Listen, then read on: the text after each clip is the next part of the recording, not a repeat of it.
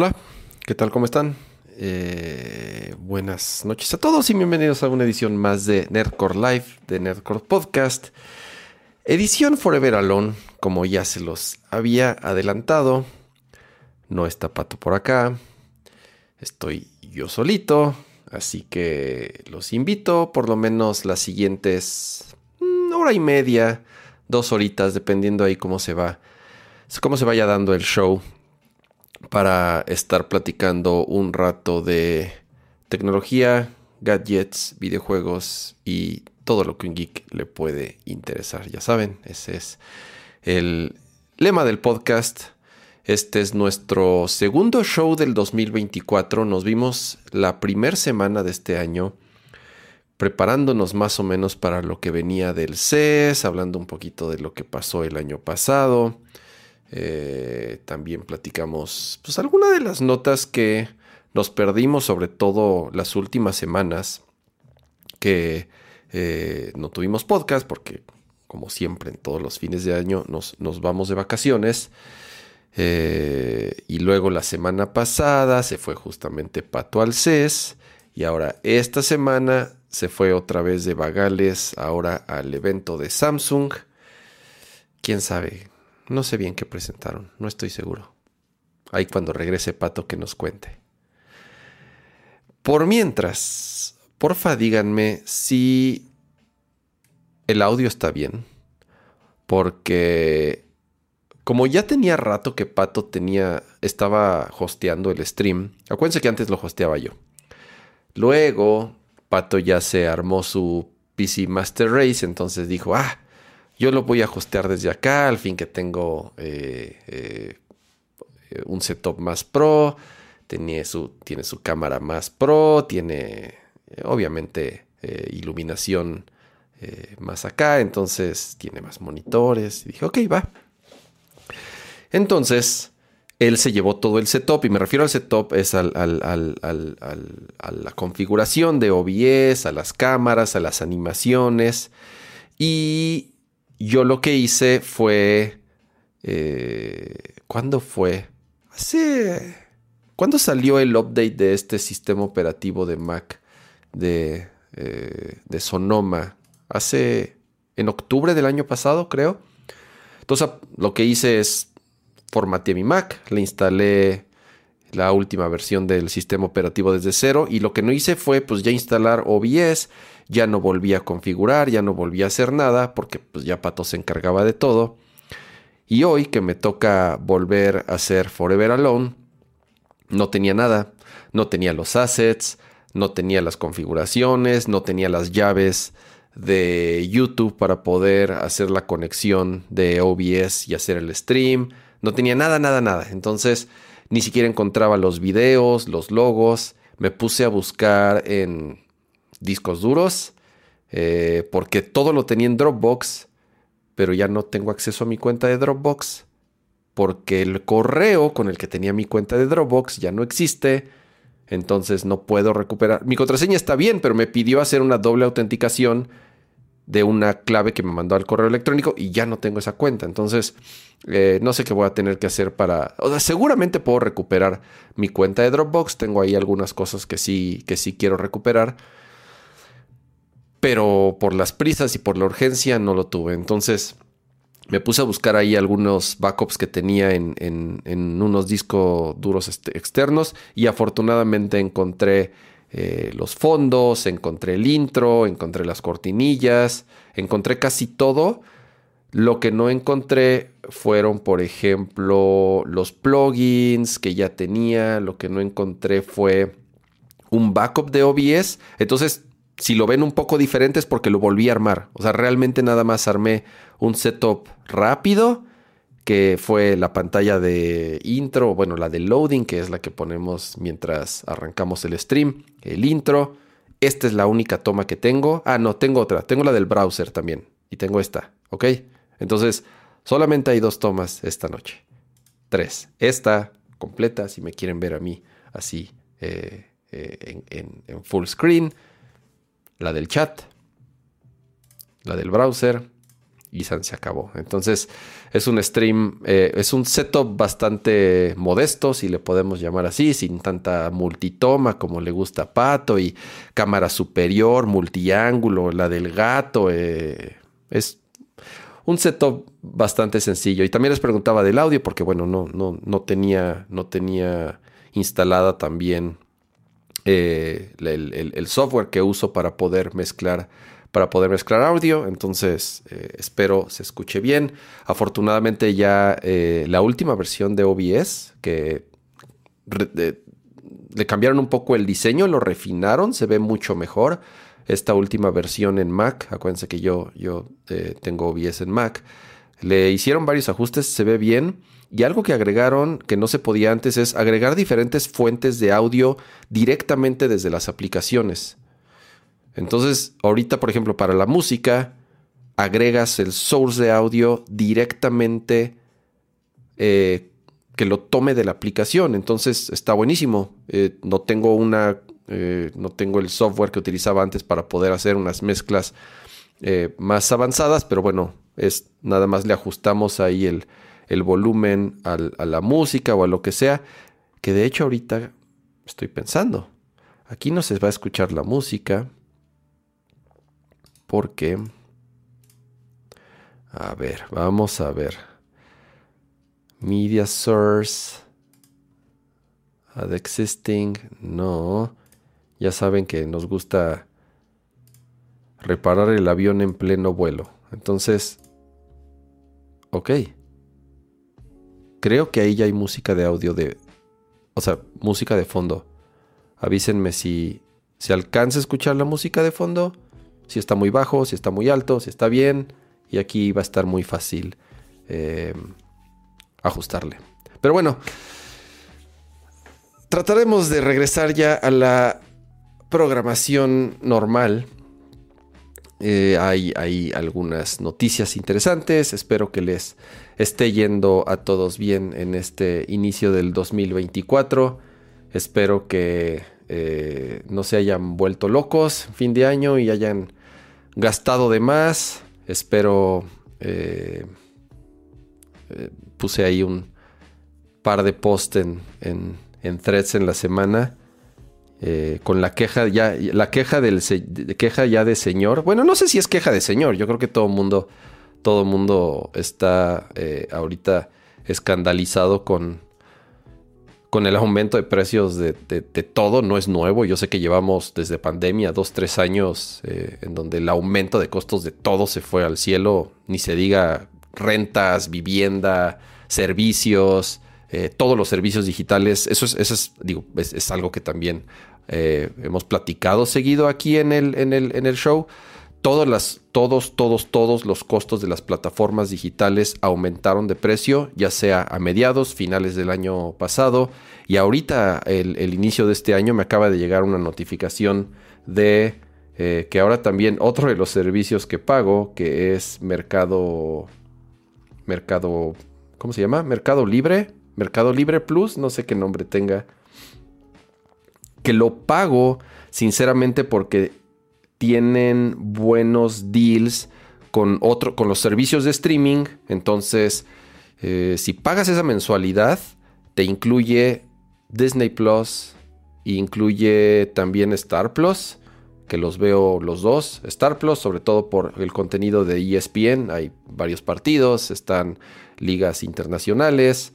Em, y veo ahí fútbol picante y Sports Center y todo eso.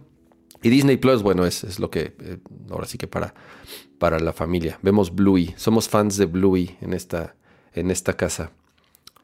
Eh, Meli Plus, gracias eh, por el, si es cierto, por decirme. Entonces incluye la membresía de Meli Plus. Y entonces tiene descuento en HBO, tiene descuento en, creo que VIX. Tuve que contratar la porquería de VIX porque ya también ahí están pasando todos los partidos de la Liga Mexicana. Eh, pagaba la porquería de Chivas TV, que no sirve de nada porque ya ni siquiera tienen los partidos. Entonces ya los pasan en VIX. Ya tiene más partidos VIX que, ninguna otra plataforma. Entonces ya también pago esa cochinada para poder ver eh, nuestra poderosa Liga Mexicana. Y ya subieron la suscripción también de Mercado Libre. Por eso eh, estábamos continuando con el tema del aumento de las suscripciones. El de Apple TV ya también, bueno, no es Apple TV, pago la membresía familiar de Apple One y creo que ya subió como a 370 pesos o algo así. Mm, aparte ya con lo que habíamos platicado la vez pasada de Amazon, en donde ya sí vamos a tener a querer quitar los anuncios del contenido de Prime Video, hay que empezar a pagar en algún momento, ya ahorita es en Estados Unidos, pero ya dijeron que en México también. Entonces, aumento de todo, eh, como dicen ahí, el, el, el, jitomate 50 pesos, jitomate 50 pesos a lo mejor son de esas cosas que a lo mejor ni nos fijábamos o ni, malamente tal vez ni nos importaba, un poco egoísta, ¿no? Porque al final del día, pues imagínate, digo, a lo mejor a nosotros 50 pesos no es mucho, pero hay familias o hay personas eh, que, pues sí, es, mucho este tipo de aumentos. ¿Y qué es lo que pasa? Pues obviamente todo aumenta. Los restaurantes, eh, es ya ridículo ir a un restaurante, sobre todo cuando vas en familia, eh, ya no, ya no sale, mano. Mejor esperemos les esté eh, yendo bien este año y ojalá la cosa no se ponga tan eh, pesada para todos. Pero bueno, empecemos ya con el contenido de tecnología. Y hablando de cosas caras, porque mañana ya van a poder preordenar su Apple Vision Pro esta semana. ¿cuándo fue? Creo que fue la semana pasada que Apple anunció que el día 19, o sea, en, unas horas, ya se va a poder preordenar el Apple Vision Pro, ahorita solamente en Estados Unidos. Porque recuerden que comprar un Apple Vision Pro no es nada más, lo compras y te llega. Hay todo un proceso bastante no sé cómo llamarle, si tedioso, si complicado, pero por otro lado entiendo el por qué Apple lo está haciendo así. Número uno, porque estás pagando 3.500 dólares. Mínimo, 3.500 dólares mínimo, porque ese es el starting price. Si quieres más espacio de almacenamiento, si quieres comprar, ya sabes, eh, creo que también van a vender unos, les iba a decir correas, pero no son correas, pero bueno, las eh, bandas que, se van a utilizar para poder los poner y ajustártelos. Van a vender también otros, otros diseños. Y además, si eres miope, como yo, y usas lentes, te tienen que mandar a hacer unos lentes con tu graduación los cuales van integrados en el Apple Vision Pro. O sea, no puedes usar el Apple Vision Pro con tus lentes puestos. No cabe o no, no o, pegan, no están diseñados para que puedas utilizar un Apple Vision Pro y tus lentes al mismo tiempo. Entonces, tienes que pagar 100 dólares adicionales, que es muy curioso porque eh, en Estados Unidos todo el mundo, bueno, en algunos podcasts y algunos textos que escuché cuando dijeron que iba a costar 100 dólares hacer tus lentes, todo el mundo dijo, órale, eso, está, para, eso está extrañamente barato, no, no, por, no por ser Apple, sino que en Estados Unidos hacerte unos lentes de prescripción te cuestan mucho más de 100 dólares. Entonces, eh, el que Apple te haga unos lentes a la medida especiales para el Apple Vision Pro con tu graduación te cueste 100 dólares, es nada. O sea, es nada comparado con lo que te cobra Apple por otras cosas, pero además es nada comparado con lo que cuesta en Estados Unidos hacerte unos lentes. No es como en México que vas al centro y se te avientan los güeyes ofreciéndote lentes por 600 pesos y te hacen el examen y te incluye la mica, o sea,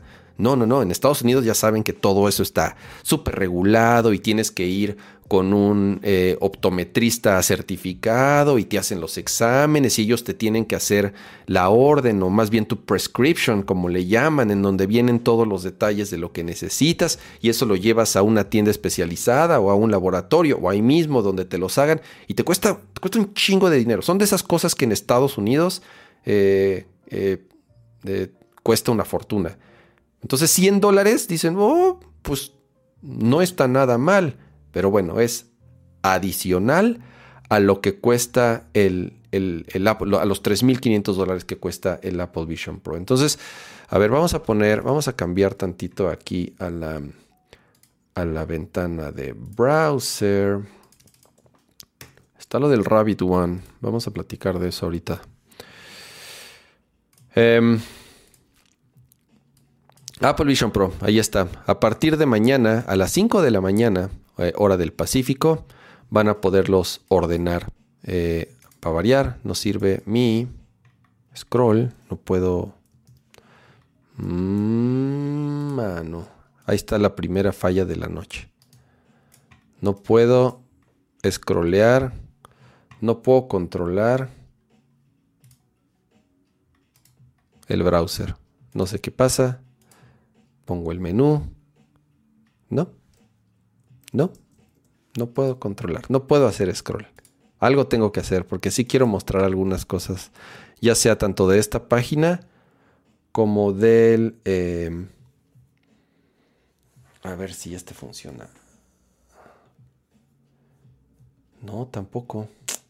Qué extraño. Lo siento. Primera falla de la noche. No puedo controlar el browser.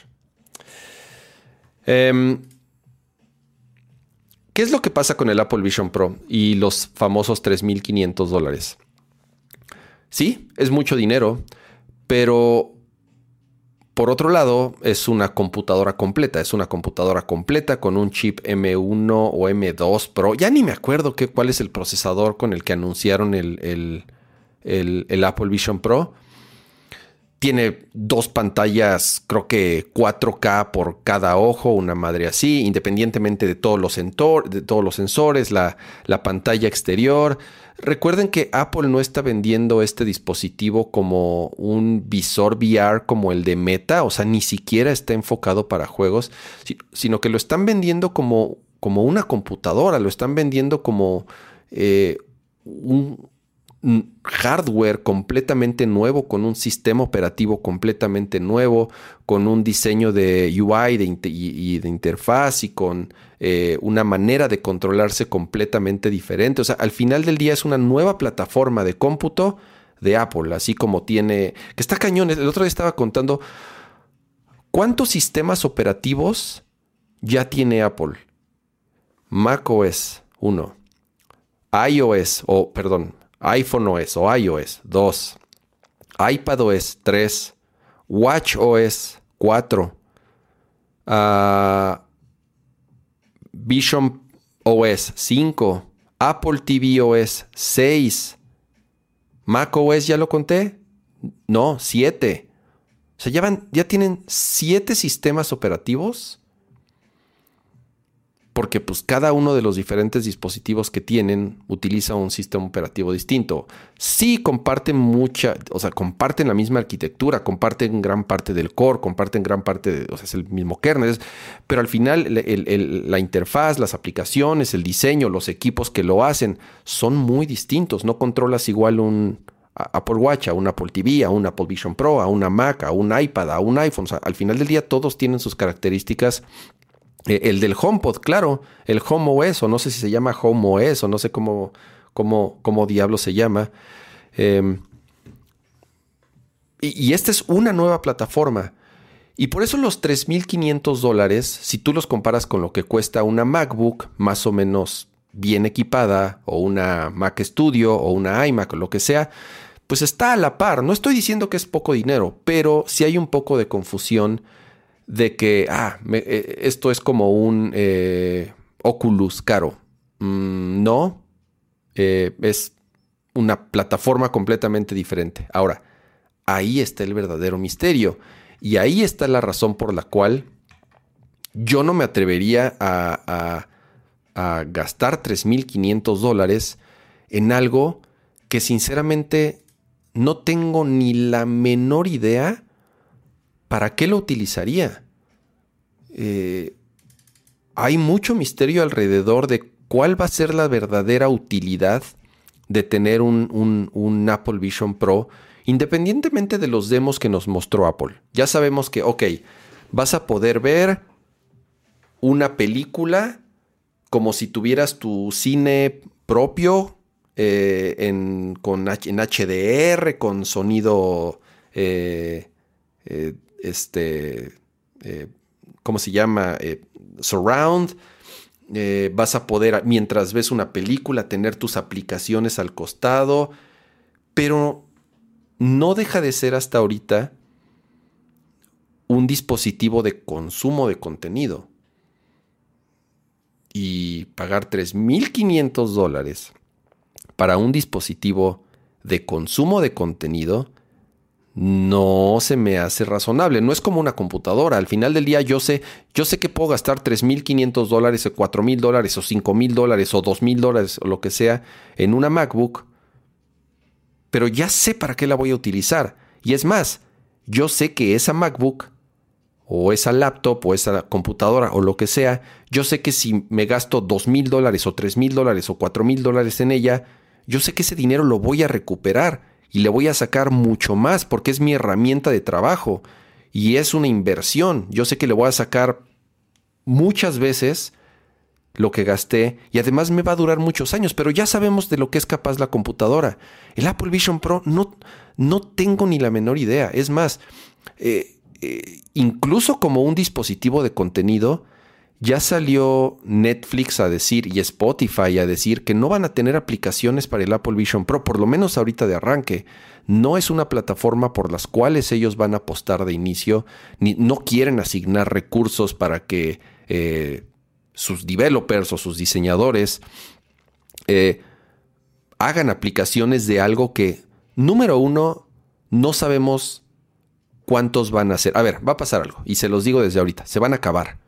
O sea, les apuesto que el Apple Vision Pro todo este año va a estar en backorder, que lo pides y se van a tardar semanas en que te llegue, se van a acabar. ¿Por qué? Porque también hay un, o sea, todo, a, ver, hay, sobra gente en el planeta que le sobra el dinero para poder comprar estos juguetes. Y, por otro lado, no creo que Apple vaya a hacer millones, no va a fabricar millones de estos dispositivos como lo hace con un iPhone, en donde saben que el primer fin de semana van a vender 60 millones de, de teléfonos. Con este no. Entonces, no creo que Apple apueste a fabricar millones y millones y millones de Apple Vision Pro cuando no sabe cómo va a estar la demanda. Entonces tampoco va a haber muchos. Por eso los mismos developers y las compañías pues no se van a arriesgar a invertir al desarrollo de algo que no saben cuánta gente lo va a usar, cuánta gente va a pagar, independientemente de que sean servicios que la gente ya está pagando por ellos, como Netflix o, como Spotify, y al final es, pues es un dispositivo más en donde lo van a poder utilizar. Eh, sí vas a poder ver tus videos en, en, este, en semi 3D o bueno, como en, 3D con eh, con esta nueva forma de, grabar videos con los iPhone nuevos, en donde ya puedes grabar videos en 3D. Eh, sí vas a poder mandar la señal de tu MacBook o de tu computadora al Apple Vision Pro y utilizarla como un monitor externo.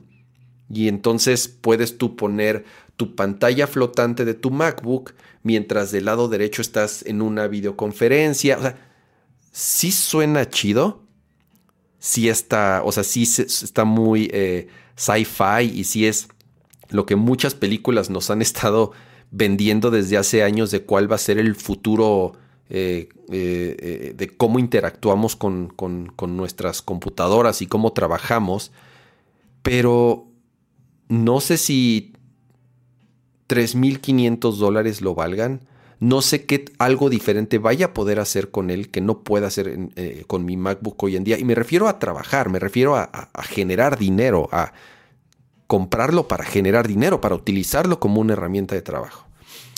Ese es el gran misterio con el Apple Vision Pro. Eh, me preguntan, ¿lo vas a comprar? No, no, no lo voy a comprar. No, no pienso gastar 3.500 dólares. Además, regresando al tema del, del preorden, eh, por eso nada más es en Estados Unidos, porque tienes que preordenarlo. Tienes que ir a un Apple Store porque además lo ajustan, o sea, te lo tienen que probar para ajustarte el, el visor y la madre que se pone para hacer contacto con tu cara y la correa, lo tienen que ajustar para, para tu cabeza, para tu cara, para, para, la forma de, de, para tu forma y que te quede bien. Además del show de los lentes tienes que llevar tu prescripción o tienes que llevar tus lentes para que vean cuál es tu graduación y ahí mismo te pongan los lentes ya incrustados en esa madre. Y ahora, es tan personalizado que es algo que ni siquiera vas a poder prestarlo. Porque está hecho a tu medida, va a tener tu graduación, a lo mejor los lentes se pueden intercambiar o se pueden quitar, seguramente vas a poder hacer algo para podérselo prestar a alguien, pero no es, no, no es algo tan práctico como para que te estés quitando y poniendo y lo use tu hijo y luego lo use tu esposa y luego lo use, o sea, no es como un iPad que simplemente se la das a alguien más y listo. Está hecho para ajustarte a ti y entonces pues todavía se reducen más los usos que le puedes dar a, esto. Eh, hay demasiadas, en mi opinión hay demasiadas incógnitas técnicamente, tecnológicamente, todos los que lo han probado, porque además esta semana hubo un round de eh, otra vez en donde invitaron a varios eh, periodistas y youtubers y ya salieron ahí, ya les dieron chance de publicar su foto con el Apple Vision Pro puesto. Entonces, si vieron, si, si siguen youtubers o si siguen periodistas de tecnología en distintas redes sociales, pues van a ver que ya todos salieron así con su, con su foto de, eh, con su foto con el Apple Vision Pro. Está muy raro la, el, el, cómo ha sido el marketing de este producto porque no entiendo a quién está dirigido. No se me ocurre, fuera de alguien con mucho dinero eh, y que siempre quiere tener el, el último el gadget más nuevo el primer día, no entiendo bien para quién está dirigido cuál va a ser el uso y estoy seguro que las personas que lo vayan a adquirir o incluso los que en algún momento lo podamos probar, el uso que le demos o el uso que tal vez Apple quiere que le demos va a cambiar. Y, ha pasado, ha pasado con los últimos dispositivos de Apple en, varios años. Cuando salió el iPad, eh, ha cambiado la forma en la que se utiliza el iPad y, cómo se ha convertido de un dispositivo de consumo a un dispositivo productivo. El Apple Watch creo que es el mejor ejemplo. Cuando salió el Apple Watch, Apple lo vendía como una extensión de tu teléfono nada más eh, que a lo mejor ellos querían que simplemente te diese notificaciones y después le integraron cosas de comunicación porque lo quisieron convertir en un dispositivo de comunicación y nadie lo utilizaba para eso. Y como que después de varios intentos, pues Apple ya le dio el clavo y se dio cuenta que es, el, e, es un dispositivo que la gente utiliza como eh, eh, para temas de salud. Y, en los últimos años el Apple Watch se ha enfocado a integrar nuevos mecanismos, nuevos sensores, nuevas aplicaciones que están enfocadas a tu salud y a tu actividad física y sí algunos temas de interacción con tu teléfono para poder controlar tu música o tus notificaciones o lo que sea, pero es, de es, salud. Y eso no fue para lo... cuando salió el Apple Watch se utilizaba para todo menos para eso. Cambió mucho la manera en la que eh, eh, eh, los usuarios empezaron a utilizar el Apple Watch y tomó tiempo para que Apple lo aprendiera y enfocar el producto. Va a pasar exactamente lo mismo con el Apple Vision Pro. Yo creo que ahorita le están apuntando a todo. Vas a poder trabajar, vas a poderlo conectarlo a tu Mac, vas a poder ver películas, vas a poder jugar, vas a poder chatear, vas a poder este, hacer videoconferencias. Como que le están apuntando a todos lados a ver en dónde pega y después, que es muy importante, cómo los developers third party van a desarrollar aplicaciones para, para, este, para esta nueva plataforma de cómputo. Porque ahí está la clave. Si, si, si hay aplicaciones interesantes y hay soluciones que a lo mejor se prestan perfecto para este tipo de dispositivos que no se pueden replicar en ningún otro lugar, eso es lo que va a ir enfocando la manera en la que los usuarios van a estar utilizando el dispositivo y va a ser la manera en la que Apple se va a dar cuenta en dónde puede ir mejorando ciertos aspectos para vendérselo a más personas, para cambiar el marketing, para que en la siguiente versión, que no es la Pro, sino que sea a lo mejor la, versión de consumidor, digo, ¿por qué se llama Pro? Porque quiero, quiero pensar porque después va a salir una versión no Pro, que va a ser un poco más accesible. Eh, pero ahorita, por 3.500 dólares, sin saber exactamente para qué lo utilizaría fuera de ver una película durante tres horas, porque esa es la otra. Dicen que está bien pesado. Y tener algo, digo, si han utilizado visores de plástico, además que no pesan tanto, a los 30 minutos, 40 minutos, una hora, ya te cansas, ya te, te cansas o te mareas o te, te sientes medio asfixiado. Entonces, esto te lo están vendiendo como algo en donde vas a poder ver una película completa de tres horas, no sé, no sé, no sé. Eh, eh, no sé si ya haya, porque todos los demos que han hecho son de minutos y todos dicen que está pesado. Eh, no han visto los memes de, yo, yo después de un mes de utilizar mi Apple Vision Pro y el pinche cuello ya así de Hulk. Está bien chingón. Em, pero bueno, Apple Vision Pro mañana 3.500 dólares, obviamente solo en Estados Unidos por todo esto que hemos platicado, aunque hay rumores de que este mismo año y en WWDC anunciarían la siguiente ronda de países en donde estaría disponible. Em, ok, Vamos a regresar aquí al. Ay, güey, ¿cuál intro ni que nada? Aquí al chat. Saludos a todos los que están en el chat. Eh, no, no, no tengo tanto chance de estar leyendo porque justo cuando habla Pato es cuando tengo chance de, de, más o menos voltear a ver el chat. Pero saludos a todos los que están aquí en el chat. Cristian Domínguez, Gerardo Becerra, Sergio Leiva, Serafín González, David Daza, eh, Lechu. Saludos, Lechu, por allá. Yo sé, Lechu, que tú lo vas a comprar. Yo sé que eh, día uno, ahí sí vas a estar ahí. Yo, yo sé que sí. Em, saludos a todos los que andan aquí en el chat. Saludos a los que están en color verde. Eh, hay eh, algunos suscriptores por acá. Recuerden que Nerdcore es un podcast en donde ustedes se pueden suscribir, en donde ustedes pueden apoyar la producción de este programa con cualquiera de las tres distintas suscripciones que tenemos. Entonces, eh, qué mejor manera de empezar este 2024 que apoyando su podcast favorito. Eh, muchas gracias de verdad a los que son suscriptores de este podcast. Eh, saludos Arturo, saludos Rocío, saludos Schaifer, saludos David, saludos Manuel, saludos banda, rojito, naranja, amarillo. Recuerden que el color del iconito que sale indica cuántos meses han eh, sido miembros. Arturo Reyes, miembro por 17 meses. Muchas gracias. Dice, por fin se durmieron los niños. Fue pesado, pero se logró. ¿Tú cómo le haces, Ramsa? ¿Ya se durmieron los críos o tu esposa se rifa?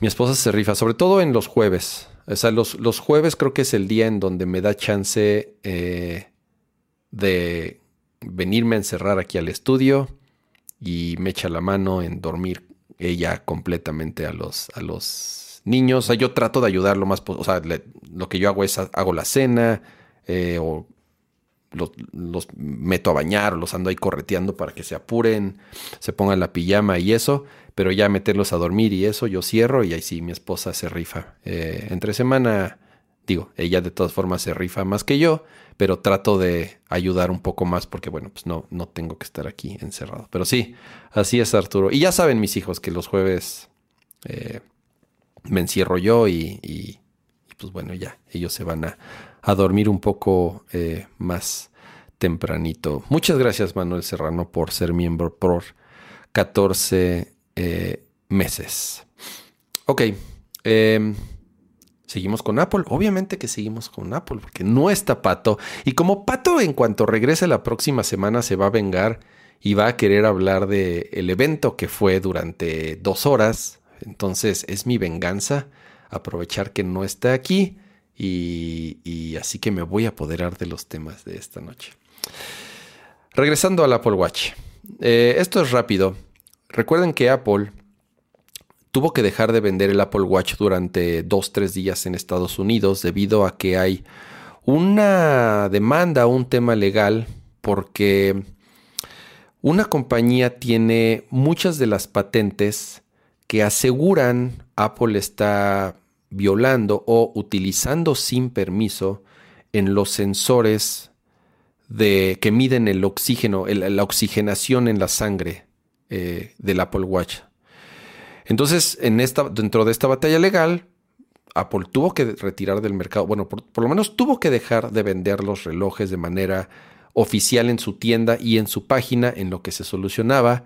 Pero bueno, no se solucionó y el resultado fue que tuvo estado, tuvo, tuvieron que, al menos, esto es en Estados Unidos, recuerden que esto es en Estados Unidos porque ahí es en donde están las patentes. La solución actual fue que a partir de esta semana Apple ya pudo regresar a la venta el Apple Watch Serie 9 y el Apple Watch Ultra 2, pero con los sensores que miden el oxígeno en la sangre deshabilitados. No, se los, no le pueden quitar los sensores, o sea, simple y sencillamente no. Era imposible retirar del mercado y cambiar la forma en la que se fabrica el reloj y retirar los sensores del reloj. Entonces lo que hicieron fue, por medio de software, deshabilitar los sensores y es la única forma en la que Apple pudo lograr volver a vender el Apple Watch. Entonces, eh, si ustedes quieren y están en este Estados Unidos, comprar un Apple Watch Serie 9 o Ultra 2, ya sale un mensaje hasta arriba de la página en donde dice que los sensores están deshabilitados. Entonces, pues tú sabes lo que estás comprando. En México y en otros países sigue funcionando perfecto. La batalla legal es solamente en Estados Unidos. Manuel Serrano, muchísimas gracias por esas 10 membresías que acabas de regalar de, de Nerdcore Podcast. Felicidades a Mike Cruz, a Ponky Caos, a Sergio Leiva, a los Jonix, a Adolfo Delgado, al asiado, permanente, a José Ángel Aguayo, a Jess Fountain, a Uriel, a Traco Antonio por haberse ganado esos, esa membresía de Nerdcore Podcast. Y ya saben, ojalá la puedan mantener. Ojalá la puedan seguir ya ustedes. Eh, este. O sea, mantener su suscripción. Eso, como se los he dicho, ayuda muchísimo a que podamos seguir produciendo este podcast. De verdad, muchísimas gracias, Manuel. Y felicidades a los que ganaron su, su membresía. Eh, dice Brandon Monroy: Yo tengo un Ultra 2 y ayer le compré Apple Care Plus. ¿Crees que en dos años siga teniendo soporte? Mm, no sé a qué te refieres. O sea, sí, Apple Care Plus le agrega un año más. ¿O te refieres a actualizaciones de software? Uy, sí, claro, un Ultra 2 va a tener actualizaciones de software por lo menos los siguientes 6, 7 años sin ningún problema o más. dice Checo, dejé de utilizar mi Apple Watch y la vida es mejor. Puede ser, sí, sí, a lo mejor hay personas que se sienten agobiadas por por estarles notificando, que les estén llegando notificaciones todo el tiempo, pero bueno, por eso es tan flexible, tú puedes configurar para qué utilizas el Apple Watch. A mí al revés, yo eh, desde que tengo el Apple Watch ya no ando cargando con mi teléfono en la bolsa, lo puedo dejar en el estudio, lo puedo dejar en la recámara y si me llaman o me llega algún mensaje o algo importante o una notificación de que tengo alguna junta del trabajo, pues me llega mi reloj y, y perfecto, eh, yo, yo, a mí me encanta el Apple Watch, lo uso desde que salió el primero, la verdad, eh, eh, ya llevo varios años utilizándolo. Eh, Ramsa, ¿vas a platicar de las nuevas cosas sobre el PlayStation de casa? No sé, no sé a qué te refieres. ¿A, qué, a cuál PlayStation de casa? no sé a qué te refieres, Víctor Manuel. Sorry. a lo mejor una noticia nueva de PlayStation que no, que no, que no he leído. Em, muy bien. Vamos a hablar un poquito del CES, ya que fue la semana anterior y no tuvimos podcast la semana anterior. Y en general, un CES bastante flojón, en mi parecer. No por eso sin cosas interesantes, por eso tengo aquí como que las, las cositas que a mí me llamó más la atención, o por lo menos que a mí más me gustaron y que quisiera platicar. Pero mucho de lo mismo. Eh, es el escenario perfecto en donde siempre se presentan la nueva generación o, la el modelo no, 2024 de las televisiones de Samsung, de LG, de Sony, de todos. ahí es donde presentan las televisiones que van a salir a la venta tal vez en los siguientes 3, 4 meses, 5 meses, ahí dependiendo de las, de las diferentes, de las diferentes eh, eh, versiones. Eh, de pronto muestran ahí cosas super locas que nunca van a salir a la venta, lo cual este año no vi tanto, fuera de un par de autos concepto en donde no sé por qué también de pronto han agarrado el CES para, para presentar autos concepto. Está bien, obviamente por, por, toda la tecnología que están integrando, sobre todo en autos eléctricos, pero muchas veces son autos o son conceptos que nunca salen a la venta. Entonces, es muy común que, también veamos ese tipo de cosas que nunca van a salir.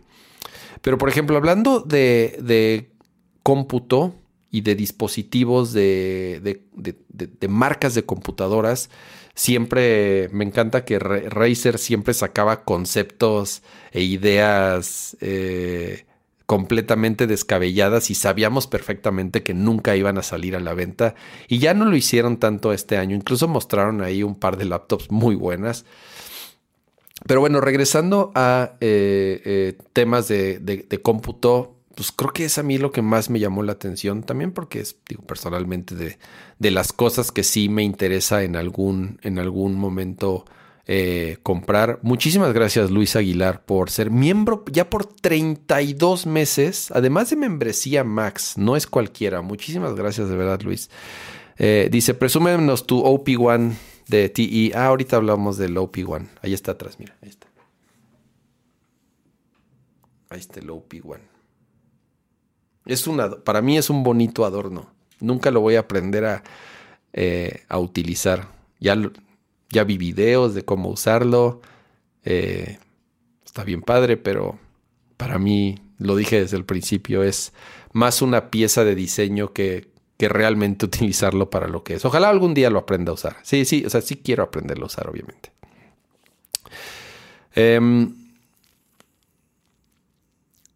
¿Qué es lo que más me gustó del CES? Empecemos por el MSI Claw lo cual no les debería sorprender a muchos de ustedes que soy fanático de las consolas portátiles y desde que salió el Steam Deck se ha convertido en mi dispositivo de juego preferido y se ha convertido en mi gadget favorito los últimos dos años y entonces me encanta que regrese esta no, no, sé, no, sé, si llamarle moda, creo que, creo que no es justo decirle que, es una moda, pero me encanta que el, el, interés por las compañías de desarrollar consolas portátiles esté con todo.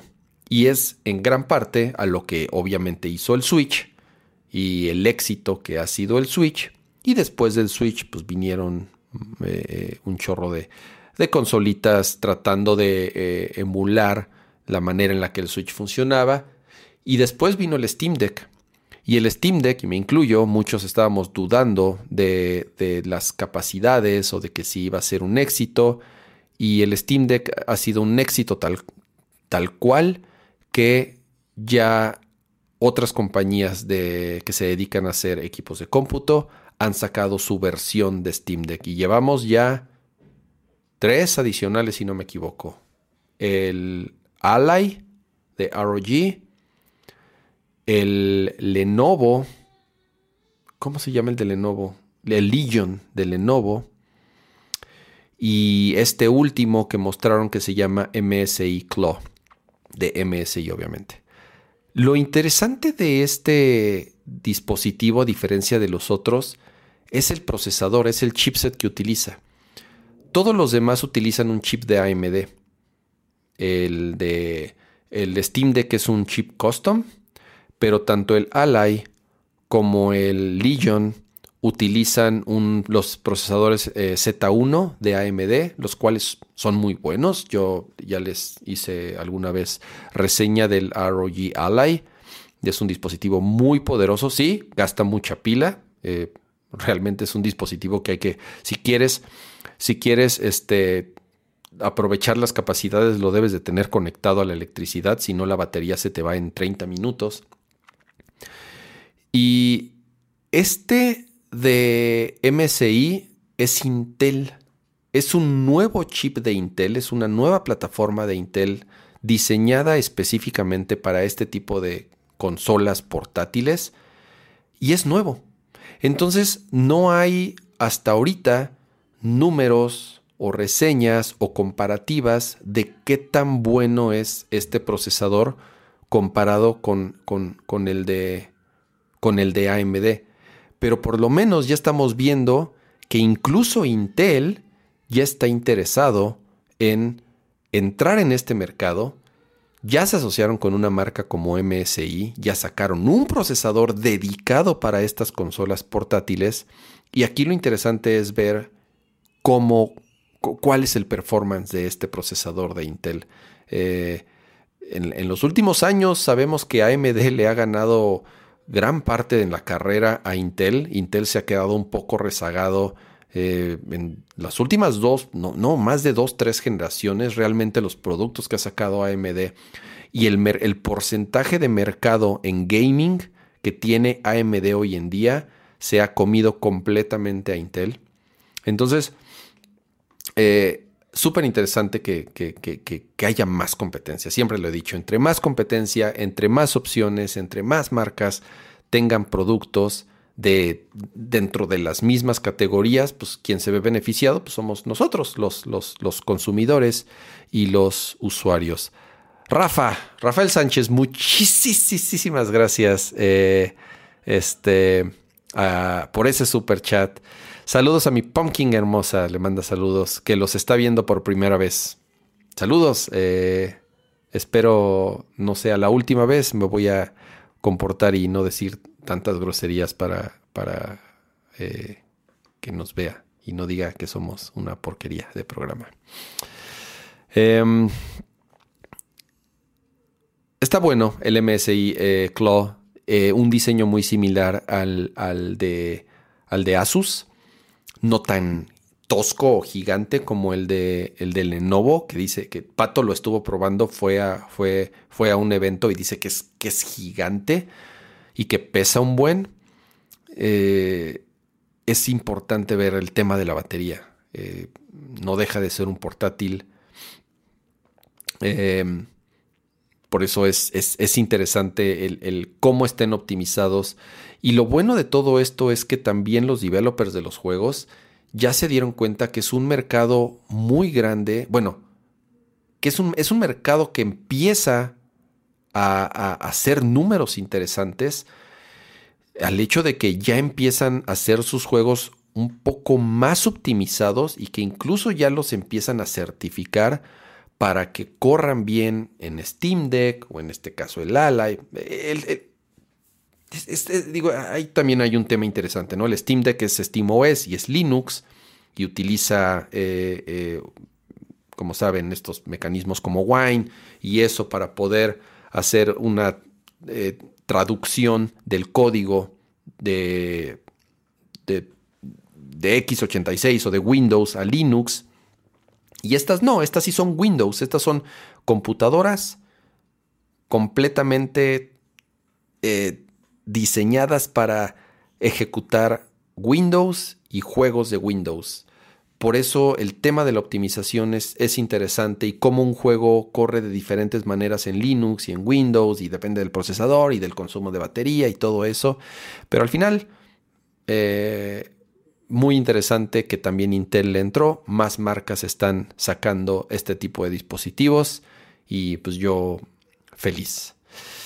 Em, segunda cosa que me llamó la atención de el eh, CES, es que no, no puedo con esto del browser porque quiero, quiero mostrar las cosas, pero si no puedo hacer scroll,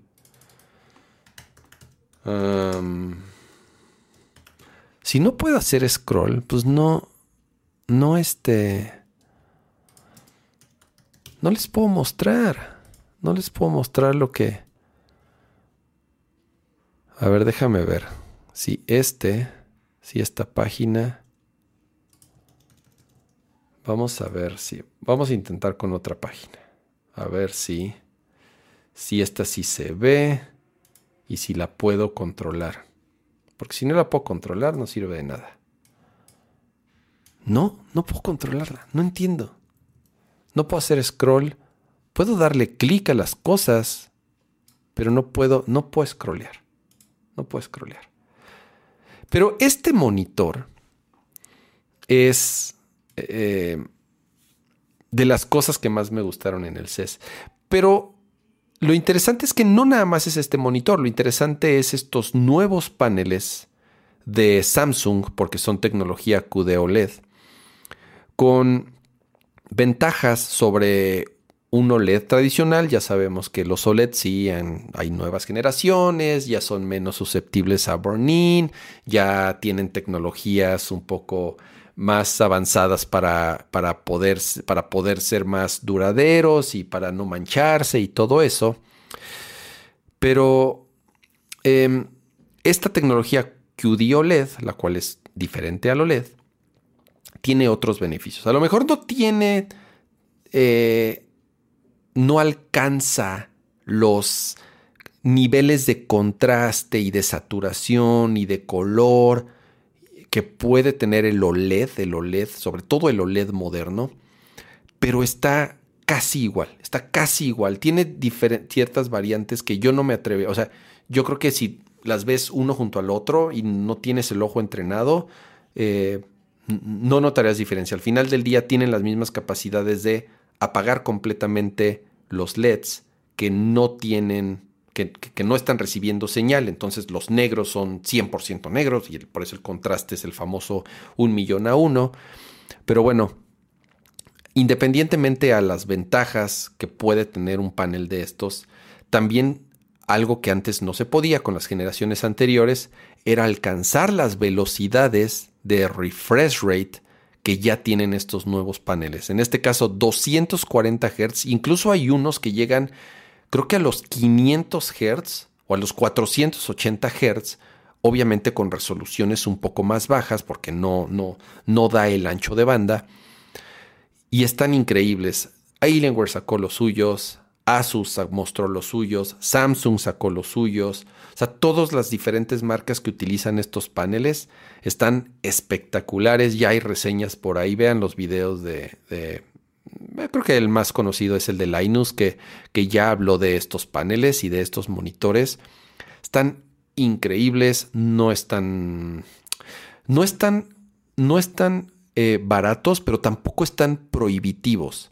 Estamos hablando que este, este monitor de Alienware, o sea, es 4K, 32 pulgadas, QD OLED, 240 Hz, creo que cuesta 1.200 dólares. no, es poco dinero, pero hace dos, tres años estos monitores costaban 3 mil dólares, para que se den una idea. Entonces, 1.200 dólares por un panel que además está hecho, o sea, sí tiene todos los beneficios para conectarse a una computadora y tienen eh, eh, eh, variable refresh rate y todo esto. Lo chingón es que ya tienen HDMI 2.1 y eARC. Entonces son perfectos para conectarles consolas de última generación. Le puedes conectar un PlayStation 4 o un Xbox Series X. Le va a mandar la señal al máximo. No va a ser, o sea, con el tope en cuanto a, eh, capacidades que requiere una consola de última generación, lo va a renderear de forma nativa, se va a ver espectacular y además tiene salida eARC, entonces le puedes conectar una barra de sonido, una Sonos, una Sony, la que quieras y va a poder utilizarlas para como si fuese una televisión, como o sea, todas esas características que a lo mejor vimos primero en las televisiones, no porque son productos que venden más, eh, hablando del, del, HDMI High Speed, o sea, de 2.1, salida CARC y todo eso. Además, estos tienen, o sea, la latencia es de las más bajas y lo más importante, el refresh rate es tan alto que este, no tiene ghosting. Este ghosting es, ya saben, cuando cambias de un frame al siguiente y todavía ves rastros del frame anterior, lo cual causa que la imagen se vea a veces un poco blurreada, sobre todo cuando haces movimientos rápidos. Incluso hay pruebas en línea como la del OVNI, ya saben, ese que hace los barridos de izquierda a derecha para ver la calidad de los displays y cómo y qué tan buenos son para refrescar la imagen. Estos son casi perfectos. O sea, es como si vieras una foto estática de lo bien que hacen ya eso. Entonces, em, es, este interesante ver cómo ya estos este tipo de paneles empiezan a ser menos ah, riesgosos. El burning va a existir. O sea, el riesgo de burning siempre todavía existe. Incluso te siguen recomendando que, bueno, si la vas a utilizar para Windows, pues no, no tengas tu barra de Windows todo el tiempo. Si estás jugando.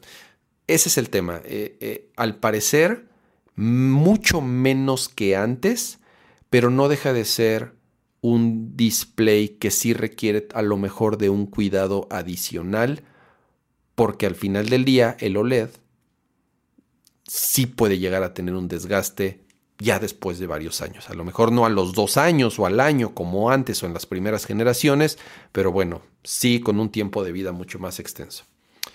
Em, muy bien, eh, vamos a pasar al siguiente gadget que creo que es el que más ruido hizo. Voy a copiar el link. Voy a ponerlo aquí solamente de fondo y a ver si puedo, aunque sea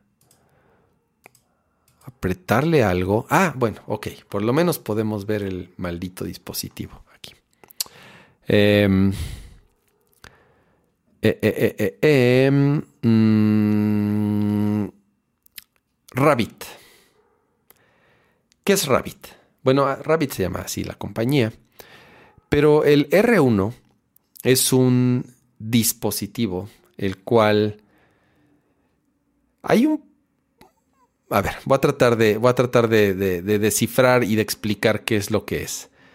Es un gadget, el cual utiliza obviamente inteligencia artificial, machine learning, se cuelga de, open, de, la, de la infraestructura de OpenAI y de ChatGPT para poder funcionar. Regresando a lo que ya habíamos hablado algunas veces, son muchas las compañías que se están colgando de la infraestructura de estas pocas que tienen la capacidad o que están desarrollando este tipo de tecnología, que si en cualquier momento cambian las reglas del juego o algo catastrófico llega a suceder como lo que hace poco estuvo cerca de pasar con lo de Sam Altman y OpenAI, que, que todo puede cambiar de un momento a otro. Entonces, si tú tienes una compañía que estás eh, basando tu futuro 100% en la tecnología de un no es una startup OpenAI, obviamente, pero sigue siendo un poco incierta la manera en la que va a operar en el futuro. Es muy riesgoso. Lo mismo que está haciendo Humane con el, con el PIN, con el PIN AI, que también ya hablamos de, él en, en Nerdcore. Bueno, este es un dispositivo que utiliza esa infraestructura y utiliza esa tecnología para poder operar. Es inútil no sirve de nada si no estuviese conectando, si no estuviese conectada a, esa infraestructura. Es un dispositivo que pretende ser un asistente en donde tú le puedes pedir cualquier tipo de cosas, desde hacer una búsqueda, desde preguntarle una receta, desde que te reconozca una música que está sonando en el fondo y te diga cuál es y te diga quién la compuso. Es prácticamente un chat GPT que tiene una integración con voz e incluso también de video, porque tiene una cámara, entonces tú puedes enfocar la cámara a un objeto y puedes decirle qué es esto y te dé la información o puedas hacen por ahí en el demo hacen un ejemplo de toman una foto a varios ingredientes, creo que un refrigerador con comida y entonces le dices ah, ¿qué puedo cocinar con esto? Y entonces se conecta obviamente a, la plataforma de, de, AI y te dice, ah, bueno, con estos ingredientes se me ocurre que puedes cocinar esto y esto y esto.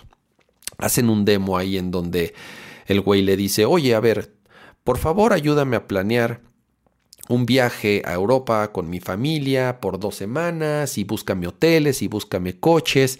Y esa parte del video está, creo que en mi, en mi opinión, un poco truqueada porque este, el, el, dispositivo le contesta, ah, claro, aquí está la lista de los hoteles y de los coches y de los lugares a visitar. Y entonces ahí como que cortan y el güey dice, y bueno, y pues seleccionas qué quieres y listo, ya está todo preparado para mi viaje.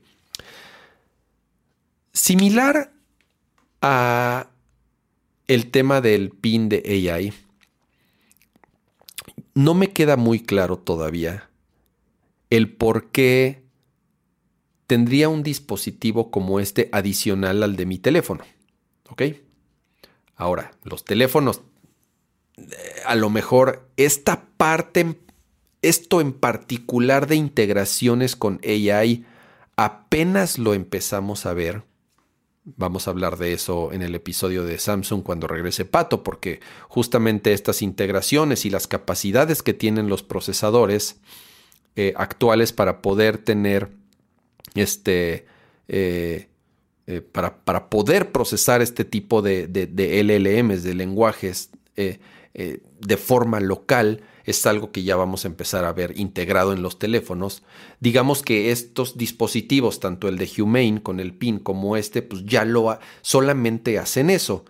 Pero la premisa de estos dispositivos, de estos dispositivos, y es algo que siempre me llamó la atención del de Humane, es que dicen, el de Humane. Eh, eh, hasta esto, ellos no, los de, los de Rabbit. Los de Rabbit están menos perdidos. Para mí, Humane está perdidísimo, porque además te cobran una mensualidad. Pero hay una premisa, en ese, eh, una de las premisas de ese producto dicen. La gente odia sus teléfonos, la gente ya no, la gente odia sus teléfonos celulares. Y yo así de, cabrón, ¿quién odia su celular? Yo no conozco a nadie que odie su celular, al contrario, yo creo que un celular hoy en día es de los dispositivos más preciados para, para cualquier ser humano que vive en una sociedad moderna. Es el dispositivo a veces en donde se gasta gran parte de su sueldo o del que mes a mes no le importa pagar, no sé, dos mil, tres mil pesos con tal de tener el, el teléfono. La gente cuida más su teléfono que, muchas otras cosas en su vida. La gente ama sus teléfonos. Eh, nuestros teléfonos son hoy en día ya, o sea, no, no, no podemos imaginar nuestra vida moderna sin tener un smartphone. A lo mejor estoy exagerando en muchas de esas cosas, pero, pero, pero, pero es una realidad. O sea, la gente no odia sus teléfonos, la gente ama sus teléfonos, la gente pasa horas en sus teléfonos, a veces de más, a veces es dañino, a veces es tiene connotaciones negativas, obviamente, pero la gente no odia sus teléfonos. Entonces, yo no tengo urgencia de sustituir mi teléfono. A mí no me, a mí no me urge. O sea, no estoy buscando un dispositivo con el cual pueda sustituir mi, mi teléfono porque porque yo quiero a mi teléfono. Entonces, eh, yo no sé de dónde sacan estas compañías que la gente está en búsqueda de algo nuevo y que ya no quiere sus teléfonos. Entonces, no, entiendo cómo, o sea, no, yo no veo que la gente compre una madre de estas, ya sea el de Rabbit o el de Humane, para sustituir su teléfono. Porque, porque esto es otro, porque esto no, porque esto además es otro teléfono. O sea, se como que no quieren, no, no se autollaman teléfonos o no, no creen que son algo diferente, pero al final del día es lo mismo. El form factor es un poco diferente y ahorita podemos hablar un poquito del form factor, pero no deja de ser una pantalla con una bocina, con un micrófono y con una cámara. Es exactamente la misma mierda, nada más que con un sistema operativo diferente, pero sigue teniendo antenas celulares, sigue teniendo, sigue dependiendo de conexiones a Wi-Fi. Sí, es exactamente lo mismo. Entonces también no entiendo por qué se venden como otra cosa, siendo que es exactamente lo mismo. Es más, se me hacen... ¿Qué es lo que pasa? Se están adelantando un poquito.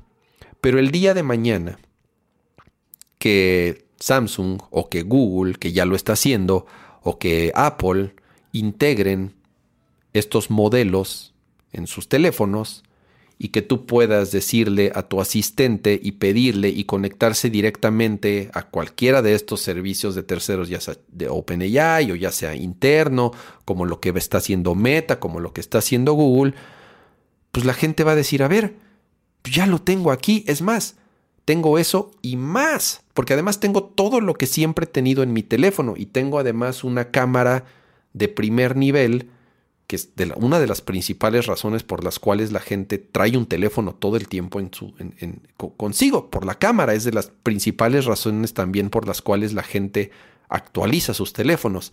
Y estos dispositivos tienen una cámara para otras cosas, o sea, para detectar que le pongas una galleta enfrente y te diga y te diga cuántas calorías tiene.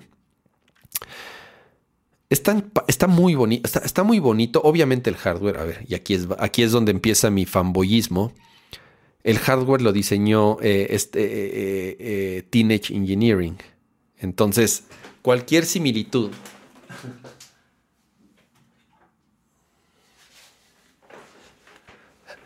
Cualquier similitud con esto es porque lo diseñó la misma compañía que este. Entonces, eh, es igual, eh, le, puedo quitar, le puedo quitar la, funda protectora, pero es la pantalla de este e-ink con esquinas redondeadas, con botones muy similares. Bueno, ese tiene una, eh, el, de Rabbit tiene una ruedita, este tiene, este tiene la, el, el famoso crank pero bueno, es la misma compañía que lo diseñó. Y yo, como lo he dicho muchas veces, amo esa compañía. Amo Teenage Engineering. Se me hace... Eh, para mí son quienes tienen el mejor diseño industrial en el mundo. Y ahí es en donde entra como mi fanboyismo de, de ah, qué bonito dispositivo. Está interesante. Ellos no, ellos, a Rabbit, a diferencia de, de, Humane, ellos, ellos dicen que no es un sustituto del teléfono. Ellos dicen que es un, eh, un intermediario entre tu teléfono, tus aplicaciones y tus servicios que utiliza AI para poder ayudarte en tu día a día, pero desgraciadamente no les veo un futuro muy brillante a menos que los compre otra compañía. ¿Por qué? Porque en cualquier momento todas esas funcionalidades las vamos a tener en, dispositivos que ya hay miles de millones allá afuera y que todo mundo tiene y que uno diría, ok, ¿por qué ¿por qué compraría algo más? Porque, o sea, lo que quiero, lo chingón del teléfono, lo chingón, lo, chingón del celular es que, y, bueno, siempre salen las mismas comparativas, ¿no? Antes cargábamos con cámara de foto, con cámara de video, con calculadora, con tu agenda, y ya no, ya, o sea, ya un teléfono tiene, es más, hasta mucha gente dejó de cargar con sus consolas de videojuegos portátiles, pues porque también ya juega en su teléfono. Entonces, en tu teléfono tienes todo, y lo que quieres es tener andar cargando con menos cosas. Entonces, agregar hardware y agregar mensualidades y agregar gastos y agregar cosas que en seis meses o en un año o en dos años también vas a tener que estar actualizando junto con tu teléfono, junto con tu reloj, junto con tu... O sea, digo, sí, sí, obviamente este consumismo y capitalismo viva, pero eh, fuera de un gadget muy bonito, con una premisa muy interesante, con un equipo bastante eh, capaz, por lo que veo que esté detrás, no en cualquier momento van a ser aplastados por los gigantes de siempre, por los Googles, por los Apples, por los Metas, por los Microsofts. Eh, y fuera de ser una, eh, un experimento muy cool, eh, yo no veo un mundo en donde la gente va a dejar de utilizar sus celulares, por lo menos los últimos. alguien me preguntaba, este, ¿cuánto tiempo de vida le queda al smartphone? O sea, al, smartphone como lo conocemos, y me refiero a una pantalla de vidrio y metal. Eh, yo pienso que por lo menos los siguientes 10 años vamos a seguir dependiendo de estar cargando un celular. Podría ser más, podría ser menos, pero mi cálculo son 10 años todavía de seguir cargando con algo muy similar, que sí va a ir cambiando tal vez un poco el diseño, pero ¿qué más minimalista puede llegar a ser esto que un vidrio con una pantalla detrás? O sea, ya no hay, ya no hay más que hacerle a esto sí, unos, se doblan y a lo mejor hay gente que le gusta eso, pero el smartphone como tal, por lo menos en mi opinión, seguirá siendo eh, nuestro principal dispositivo los próximos 10 años. Em, digo, a menos que, haga que haya un breakthrough así tecnológico en este, baterías, eh, alguna pinche tecnología de batería que no, ni siquiera me pasa por la cabeza. Eh, eh, o que ya todo, ya no, ya no necesites tener un procesamiento local, sino que todo se procese en la nube y solamente esto sea un, un dispositivo que esté streameando. O sea, ya no proceses nada de forma local, sino que todo esté conectado 100% y entonces como está streameando el procesamiento en la nube, que va a ser 100 eh, veces más poderoso de lo que puedas hacer en un teléfono, es lo único que se me ocurre. Em, no sé, al final del día pienso que todavía le quedan muchos años de vida al, celular como lo conocemos hoy en día y que la gente no está urgida por deshacerse de él para poderse poner aquí su, su pin, que le tengas que estar así hablando para, para poder interactuar con él. Eh, pero bueno, esa es mi opinión del Human y del Humane eh, del, del PIN y en este caso del, del, R1 de Rabbit, que ya se agotó, eh, por cierto, eh, o sea, ya sacaron 10 mil unidades a la venta, se acabaron de inmediato, cuesta 199 dólares, además el precio, creo que yo lo compraría incluso por 199 dólares, yo sí experimentaría con él. Eh, y creo que mucha gente de la que lo compró, pues es más para eso, ¿no? Por la curiosidad que por otra cosa. Em, muy bien. Esto para mí fue lo más interesante de el CES 2024. De todas formas, va a estar y, eh, eh, bueno cuando regrese Pato y también nos platique su experiencia, él que estuvo ahí y él que pudo este, pues, probar y ver varias de estas cosas en persona. pasemos a... ¿Qué horas son? 10.44 llevamos? Una horita de programa. Vamos bien, vamos bien. Eh, pasemos a videojuegos. ¿Les parece bien? Eh, no tengo cortinilla de videojuegos, así que... Videojuegos. Les preguntaba ahí en el chat al principio, y es que ya no, no puedo... Ah, cerré la ventana. Igual les vuelvo a preguntar, ¿cuál es ¿Cuáles son los juegos que más esperan este 2024? Ya sabemos algunas de las cosas que van a salir, por lo menos los siguientes cuatro o cinco meses. Eh, hay mucha incertidumbre, sobre todo para la segunda mitad del año. Y eso es porque, en mi opinión, podría estar equivocado, pero cuando el río suena es porque muchas, muchos están esperando al siguiente Switch, al Switch 2 o al Super Nintendo Switch o al... Eh, el otro día dije, ah, Switch Advance. Switch Advance se escucha bien chingón también, haciendo referencia obviamente al Game Boy Advance. Creo que me gusta más Switch Advance que Super Nintendo Switch. Me gusta más Switch Advance. Bueno, porque soy más, del, más, más fan del, del Game Boy Advance. Hay mucha incertidumbre al respecto, eh, eh, digo, sobre, sobre qué va a ser Nintendo este año, si sí va a sacar su consola de siguiente generación. Todo apunta a que sí. El Switch en mes y medio cumple, en marzo, cumple siete años. Ya siete años desde que salió. Creo que es la consola más que más tiempo ha durado en el mercado sin que se haya por lo menos, ya no digas lanzado, anunciado la siguiente generación. Siete años ya desde que salió el Switch. Eh, la consola más exitosa, eh, creo, en la historia de Nintendo. No, creo que ya lo es o no tarda en serlo. No, me acuerdo eh, cuál fue el último reporte de los millones y millones de unidades que ha vendido el Switch en estos siete años.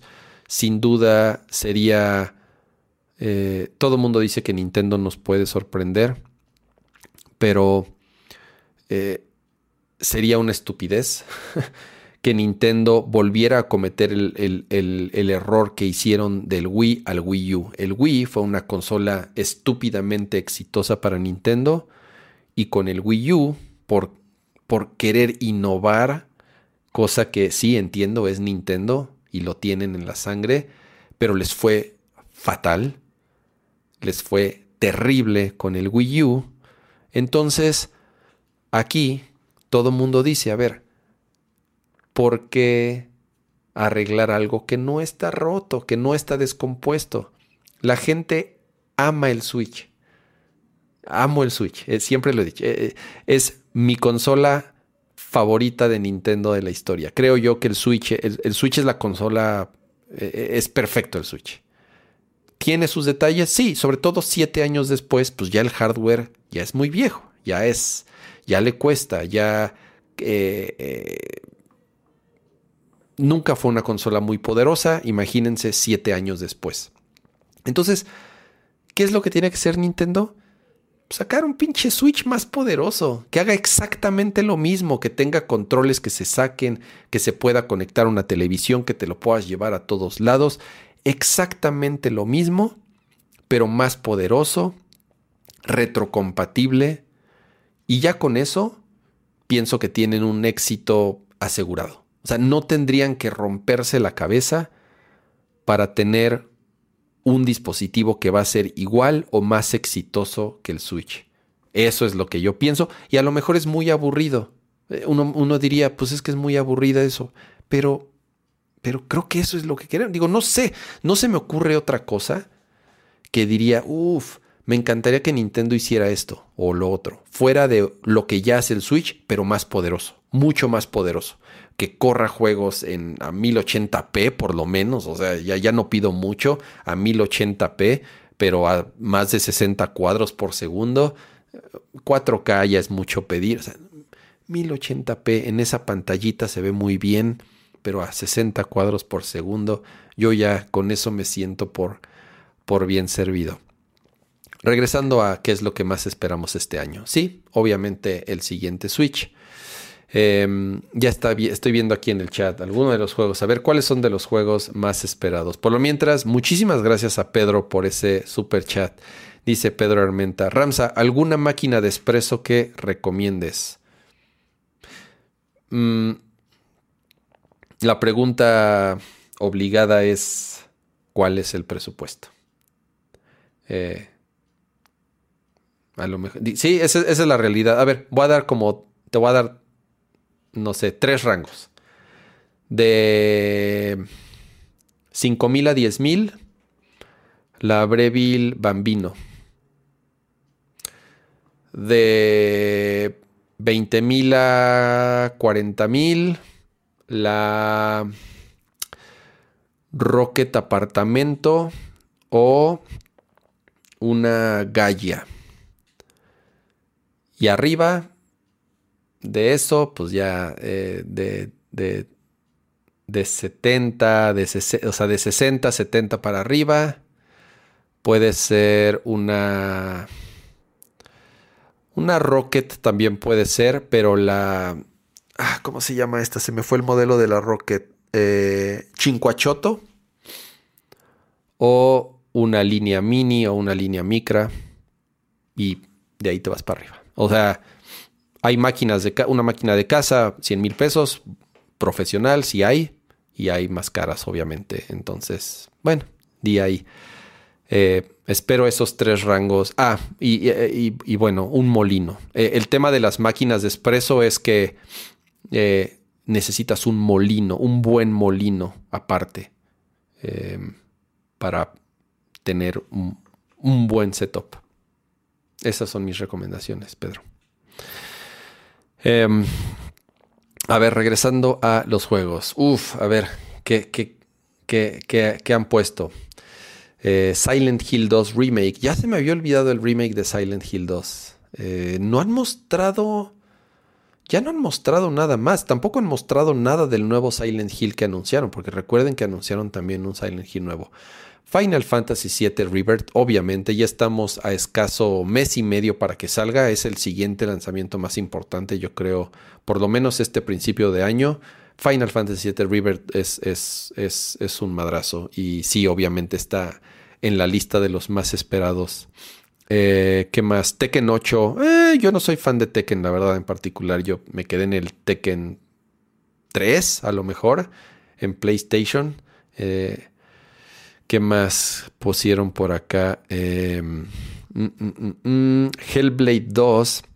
Hoy dieron noticias de Hellblade 2 y ya por lo menos hay una fecha de salida. Se sigue viendo espectacular como, como siempre ha sido eh, ese juego, igual que el primero. Y por lo menos ya tenemos hoy una fecha de salida. ¿Qué más piden? Eh, igual River y Silent Hill 2. Eh, ojalá un nuevo Resident Evil este año. Mm, puede ser, todavía falta mucho. Eh, ¿Qué más pusieron por acá de juegos? Ali, el nuevo de Hollow Knight, obviamente. Silksong, yo aquí tengo mi lista. Ahorita les voy a leer mi lista. Pero de los que han puesto, ya le dieron a dos. A Silksong, que es. Mi sospecha de Silksong es que va a ser un juego de lanzamiento con el nuevo Switch. Y por eso se han esperado. Según yo, el juego ya está terminado. Y se están esperando a que salga el nuevo Switch para salir al mismo tiempo que el nuevo Switch. Es un. Es un. Es, es, más un deseo que una sospecha, pero quiero pensar que por ahí va la cosa. Y Final Fantasy VII Rebirth, obviamente. Dragon's Dogma 2, ese es otro que tengo ahí en mi lista. Eh, eh, Dragon's Dogma 2, también ya no tarda en salir, sale en febrero. El DLC de Elden Ring, ojalá salga este año. No han dado, no han dicho absolutamente nada, no han dado nada de noticias. Es de lo que más espero este año. Ya se los he dicho, Elden Ring, en mi opinión, uno de los mejores juegos de la historia. Eh, Luis Camarillo dice Gran Blue, Gran Blue Fantasy Relink. Ah, se ve bien. Bajé el demo de PlayStation 5. Es gratis. Bueno, no sé si el juego vaya a ser gratis o vaya a jugar o vaya a costar, no estoy seguro. Pero es un juego tipo... Eh, eh, ¿Cómo se llama el de las monas chinas? Eh, Genshin Impact. se me hizo un juego parecidísimo a Genshin Impact. Está bueno. No entiendo cómo va a ser el multiplayer, si es un mundo abierto, Em, pero sí, yo creo que sí, sí le voy a entrar al, al Gran Blue Fantasy Relink. ¿Qué otro han puesto por aquí? Mm, Eh, ah, el remake de Metal Gear Solid 3, yo no creo que salga este año. La verdad, Sergio, yo no creo que salga este año. No mostraron más que el videíto ese y la jeta de Snake. No creo que salga este año. Eh, nuevo Dead or Alive. No, supongo eso es como un deseo más que algo, porque yo no recuerdo haber escuchado absolutamente nada. Dice Metal Gear Solid 3 sale este año según dice Pablo. Ok, interesante. Yo no creo que salga este año. El remake de Alone in the Dark, eh, por la nostalgia. Persona 3, el remake que va a salir ahorita. Mm, no lo jugué tanto. Yo le entré a los Persona bien a partir del 4. En mi opinión, creo que el, bueno, no, el, mejor es el 5 y después el 4. El 3 tiene su fanbase. Eh, yo la verdad no, no, no lo acabé. Dice Rafa, ¿crees que es exclusiva temporal de Switch Silksong 2? Eh, de, Switch 2 el Silksong. Yo, yo creo que sí. Se me ocurre que es una muy buena estrategia tanto para Nintendo como para eh, Team Cherry, que son los, los que hacen Silksong. Eh, el juego, a pesar, es muy chistoso porque, él porque Hollow Knight no, no fue un juego exclusivo de Switch pero se convirtió en un juego muy importante en el Switch, a pesar de haber salido para otras consolas. Eh, no sé por qué muchos lo relacionamos como un juego de Switch. No sé si porque lo anunciaron en un Nintendo Direct o porque salió primero para Switch. Pero siempre que pienso en, en, en, en Hollow Knight y en Silksong, automáticamente lo relaciono con el Switch. Por eso pienso que, mm, eh, me hace un poco de lógica que salgan al mismo tiempo. Eh, Pablo dice, el nuevo juego, ah, el nuevo, el nuevo de Vanillaware, que tiene Unicorn Overlord, Overlord tiene el nombre más horrible que existe, pero se ve muy bien. Eh, los juegos de Vanillaware son interesantes visualmente son espectaculares. Y este último se ve que es una mezcla de RPG, obviamente, con estrategia. Por eso también a mí me llamó la atención. Y, pero son juegos de pronto muy clavados. Entonces, eh, eh, no, son para todos los juegos de, de, de Vanillaware. Eh, a ver si Fumito Ueda ya anuncia su siguiente juego. Uy, quién sabe ese güey, me lo, ese güey me lo funaron después de lo que pasó con eh, The Last Guardian. Entonces, ¿qué se me hace que ya me lo mandaron a la congeladora por varios años? Em, el nuevo juego de Atlus, ese también está en mi lista. El Metaphor Refantasio, que también tiene un nombre horrible, que son de los mismos que hicieron Persona 5, también se ve espectacular. Y tristemente, eh, Monster Hunter no sale este año, ya dijeron que sale hasta el año que entra, así que pues bueno, no habrá Monster Hunter este año. Eh, Chronicles también de los creadores de eh, Suicoden. Puede ser, yo sí, yo sí acabé Suicoden 1 y 2, me gustaron mucho en su momento, pero ya ahorita me da un poquito de hueva regresar a ese tipo de, de juegos. Eh, Juegos interesantes, muy buenos, pero si se fijan, no tantos. Y vuelvo a lo mismo, yo pienso que muchos están en espera de ver qué hace Nintendo para poder sacar sus cartas fuertes y sus nombres importantes y poderle competir a Nintendo la segunda mitad del año, pero sobre todo en holidays, en fin de año, en fechas navideñas, que es en donde se ponen los madrazos sabrosos y es en donde pues sacan eh, eh, pues, sus mejores productos para poder vender. Em, ¿Qué más tenemos por aquí? Ah, espérense, el mañana sale o en una hora el remaster de The Last of Us. Creo que si ustedes ya tienen el Last of Us 2, creo que nada más hay que pagar 10 dólares o 20 dólares. No sé, a ver si en el chat ahí me pueden me pueden este, ayudar. Pagas nada más como hay una diferencia y, se actualiza el juego y ya puedes utilizar, ya puedes jugar el, remaster de Last of Us 2. Ya, ya salieron las reseñas, le ha ido muy bien. Eh, creo que tienen noventa y tantos en Open Critic y en Metacritic. Es un juegazo. Yo lo dije cuando lo jugué. Para mí es uno de los.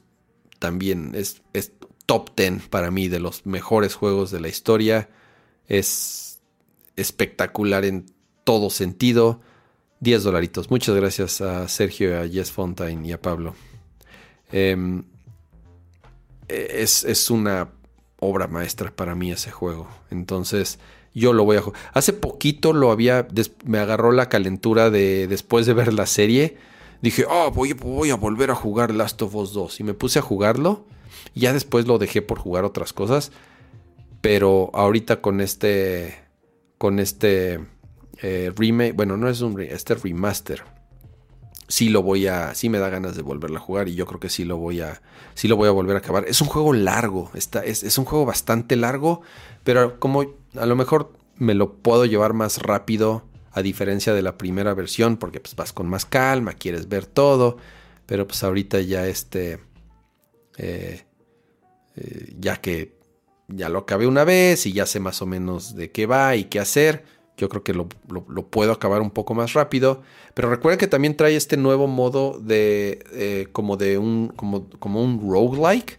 Ya hay videos por ahí, la verdad no los he querido ver, quiero, quiero entrarle así sin haber visto nada desde cero, pero bueno, no nada más es el juego completo remasterizado, sino que también le agregaron este modo roguelike que, de nuevo, viendo algunas, eh, perdón, leyendo algunas reseñas, dicen que está bueno, no es un game changer y así, algo que, que sea por lo que valga la pena comprarlo, pero si ya lo tienen y nada más cuesta 10 dólares el update, yo creo que vale la pena, yo sí le voy a entrar y, y sí me da ganas de, volverlo a acabar. Em, eso sale mañana, entonces, pues bueno, ya platicaremos la próxima semana. Hoy hubo algunas noticias también, eh, porque hubo un stream de Microsoft y de Xbox dando actualización de algunos de los juegos que ya sabíamos que iban a salir, pero por lo menos ahorita ya tenemos un poco más de claridad. Empezando por la principal sorpresa que es el juego de Indiana Jones, que se llama Indiana Jones and the, the Great Circle. Indiana Jones, algo de Circle. Ah, Se llama Indiana Jones and the Great Circle. Así se llama. Así es. Eh, ¿Les digo algo? Nunca he visto una película de Indiana Jones. Jamás. Ninguna.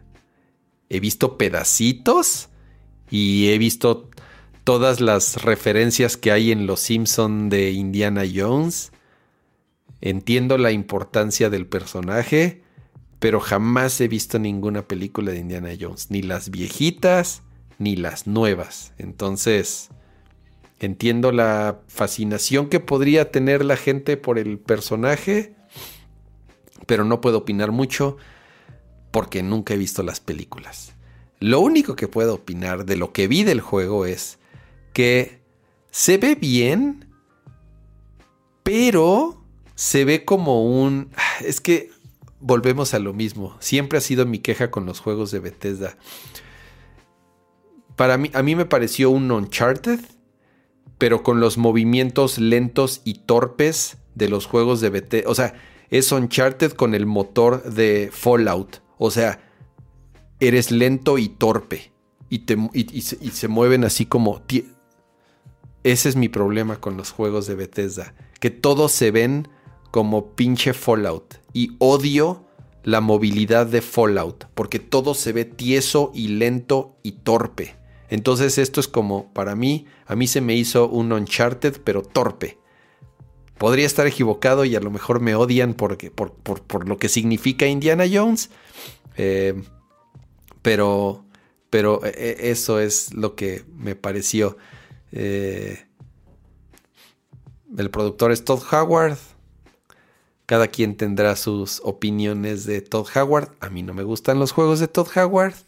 Ya los he dicho, ya se los he dicho. A mí no me gusta Starfield, a mí no me gusta Fallout, a mí no me gustan los juegos de Bethesda. Entonces, no me emociona para nada. Eh, algún día voy a ver las películas. Como dicen, están en, están en Disney Plus. No quiero ver las últimas películas, dicen que son una basura. Eh, pero por lo menos quiero ver las, originales, las dos primeras. Eh, que es La Última Cruzada y El Templo Perdido. Ya no sé si estoy inventando los nombres. Pero algún día las voy a ver. Es como ah, nunca había visto las del Padrino. Y apenas vi la primera. Entonces me falta la 2 y la 3. Em, ¿Qué otro mostraron hoy? Vision of Mana. Otro de los que eh, mostraron apenas creo que un videíto en los Game Awards y platicamos algo en, la edición de Nerdcore de los Game Awards. Pero yo soy muy fan de la serie, ya lo saben, me encanta Secret of Mana, es de mis juegos favoritos, es, creo que es mi juego favorito del Super Nintendo. Es un juego que significa mucho para mí, pero desgraciadamente los juegos que salieron después, no son buenos, los de PlayStation, los de, los de Game Boy Advance, los de 10, a mí no me gustan mucho.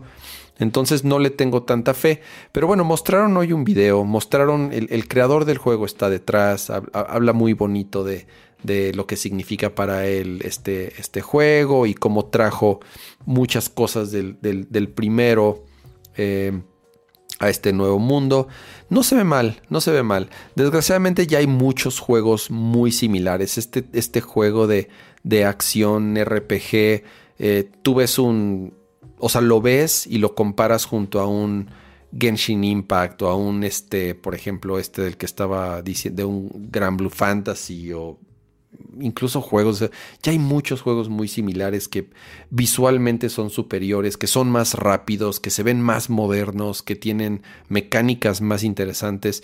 Y este sí tiene el encanto de ser del mundo de Mana o, estar conectado directamente a Secret of Mana, pero tampoco es que me emocione mucho porque ya hay, ya hay demasiados juegos con mecánicas muy similares eh, entonces, por eso eh, tengo mis dudas ahorita. Pero bueno, ya no estoy tan, digamos, a ciegas como lo estaba cuando lo mostraron en Game Awards. Ya por lo menos ahorita sabemos de qué se trata y no. No se ve tan mal, no se ve tan mal como los otros juegos que les decía que salieron en generaciones anteriores, pero eh, por lo menos ya no estoy tan, tan asustado de, lo de, que antes no sabíamos nada. Voy a tomar tantita agua porque ya me estoy. Ah.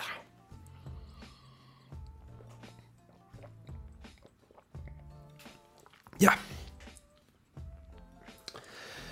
Em, creo que es lo único interesante que mostraron hoy, o por lo menos es lo que más me llamó la atención de, de este evento de, de Microsoft hay un rumor y por ahí vean, lean, un, lean una nota que está ahorita en, en, en The Verge, que le escribe, ¿cómo se llama este? Eh, Warren, Tom Warren, no me acuerdo cómo se llama, el reportero que cubre Microsoft en The Verge. Escribió una nota, no la terminé de leer, pero hay muchos rumores de que está muy cerca el hecho de, Microsoft, de que Microsoft ponga sus juegos en otras plataformas. Obviamente ahorita nada más está, está en, en, en Xbox y en PC, pero se habla de que incluso podría haber una integración nativa de, de Xbox, de ¿Cómo se llama el servicio de Microsoft? Puta, estoy ya. Ya me estoy este. Ya me estoy eh, mareando aquí de hablar tanto tiempo yo solo. eh, de Xbox Live, ya no, ya, que ya ni siquiera se llama, se llama Xbox Live. Pero bueno, de Xbox Cloud y de todos estos servicios de Microsoft y de sus juegos, de llevarlo a otras plataformas. Me refiero obviamente al PlayStation y a sea lo que sea que vaya a sacar Nintendo en el futuro. Eh, Microsoft, o por lo menos la estrategia, y eso es algo que dijo Satya Nadella, por eso eh, este artículo hace muchas referencias a esa entrevista, es que quieren cambiar la estrategia, quieren que sus juegos los jueguen más personas. Game Pass, así es, gracias, Game Pass, se me fue el pedo bien, cabrón. Similar a lo que está haciendo PlayStation. A ver, ¿cuánto cuesta?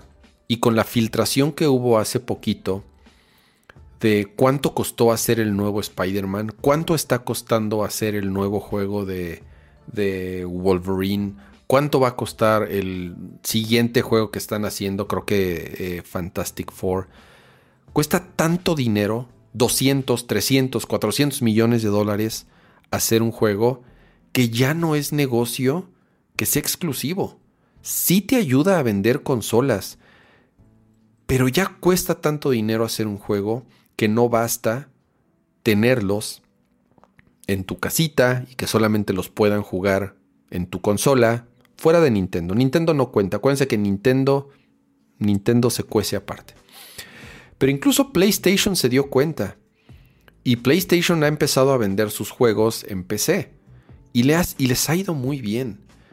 Porque además es la misma arquitectura. O sea, PlayStation 5, el Xbox Series X, es una PC. Es una PC disfrazada de una caja blanca y una caja negra es la misma tecnología que una PC, entonces ya les es muy fácil portar esos juegos a, Windows. Y le ha funcionado muy bien a PlayStation. Ha hecho mucho dinero, con, sobre todo con juegos que ya habían llegado a su tope en cuanto a ventas. Vendieron lo que tenían que haber vendido en PlayStation.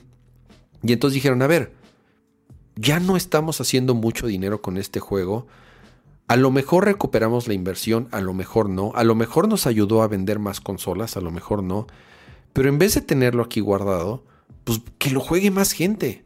Y han llevado varios juegos, ya llevaron Horizon, ya llevaron Last of Us, ya llevaron Spider-Man, o sea, sus, juegos importantes y sus marcas importantes ya las llevó Microsoft, eh, perdón, ya las llevó Sony a PC y les ha ido muy bien. Y han recuperado y han hecho mucha lana sacando los juegos de, su círculo para que no sean exclusivos.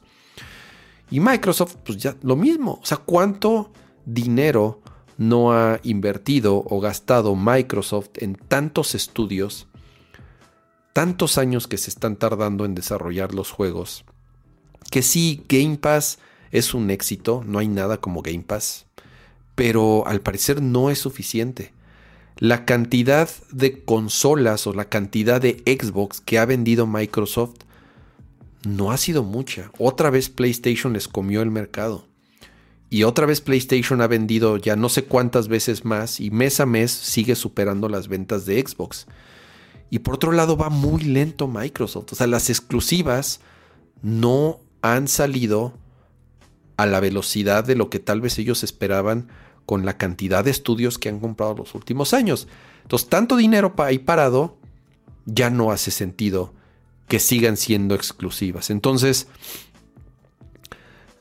obviamente, ¿qué es lo que sigue? Pues que empiecen a negociar con Sony, que empiecen a negociar con, con Nintendo y digan, a ver, ustedes van a seguir vendiendo millones de consolas, ¿Qué te parece si yo pongo mis juegos exclusivos que a lo mejor a, que a ti te van a ayudar a vender también más consolas, pero que además te vas a llevar un porcentaje, obviamente, te vas a llevar un porcentaje de todos los que se suscriban a Game Pass utilizando tu marketplace, similar a lo que hace Apple, similar a lo que a lo que hace PlayStation, o sea, todo lo que se venda en tu marketplace, tú te llevas un porcentaje. Entonces, tú ganas, yo gano y sobre todo los jugadores ganan porque ahora en vez de tener que comprar dos consolas, a Microsoft a lo mejor ya se dio cuenta que, que vender Xbox no es el negocio.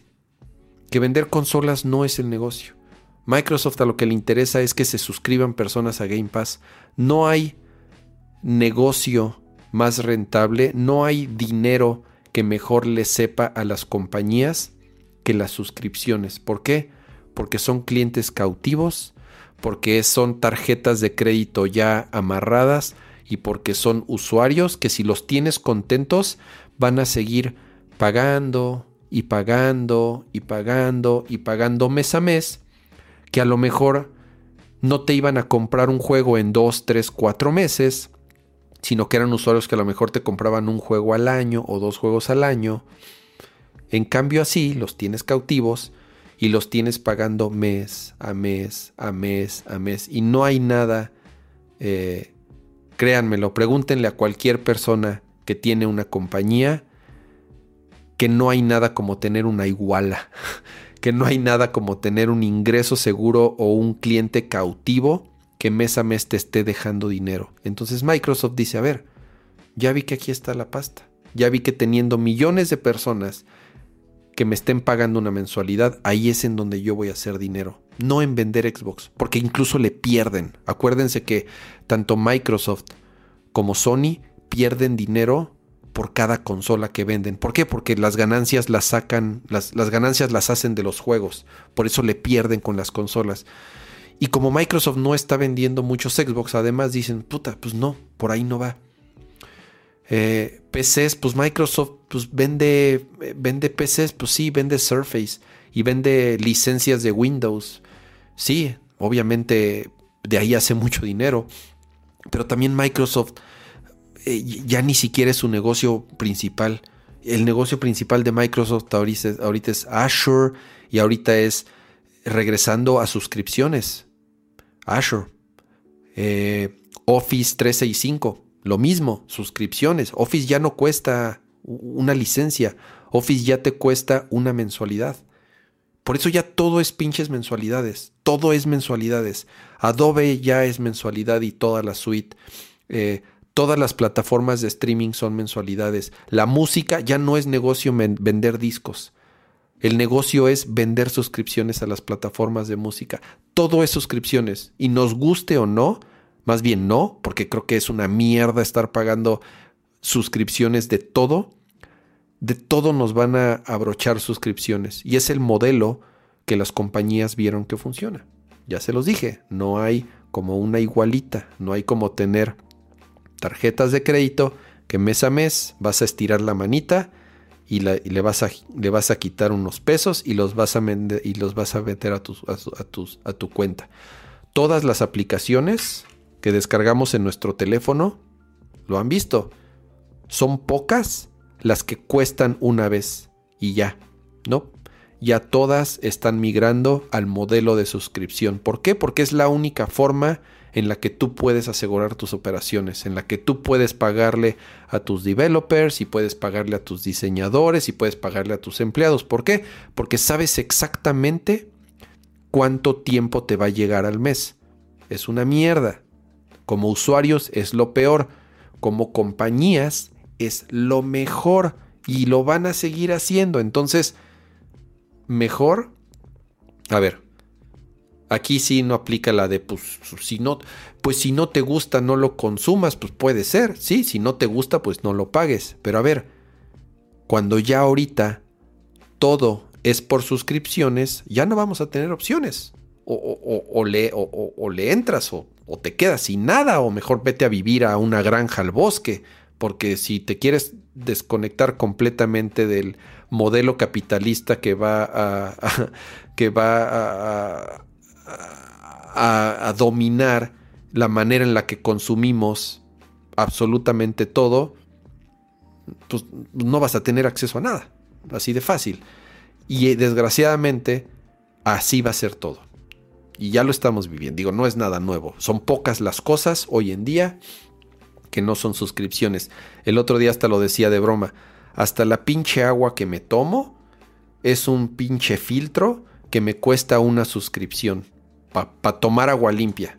En vez de estar comprando botellas de plástico o, o estar cargando pinches garrafones. Sí, es la conveniencia. Pago una estúpida mensualidad por, por abrirle una llavecita y me salga agua limpia. Hasta eso es una pinche suscripción. Entonces, eh, como dice Ari, vámonos al bosque.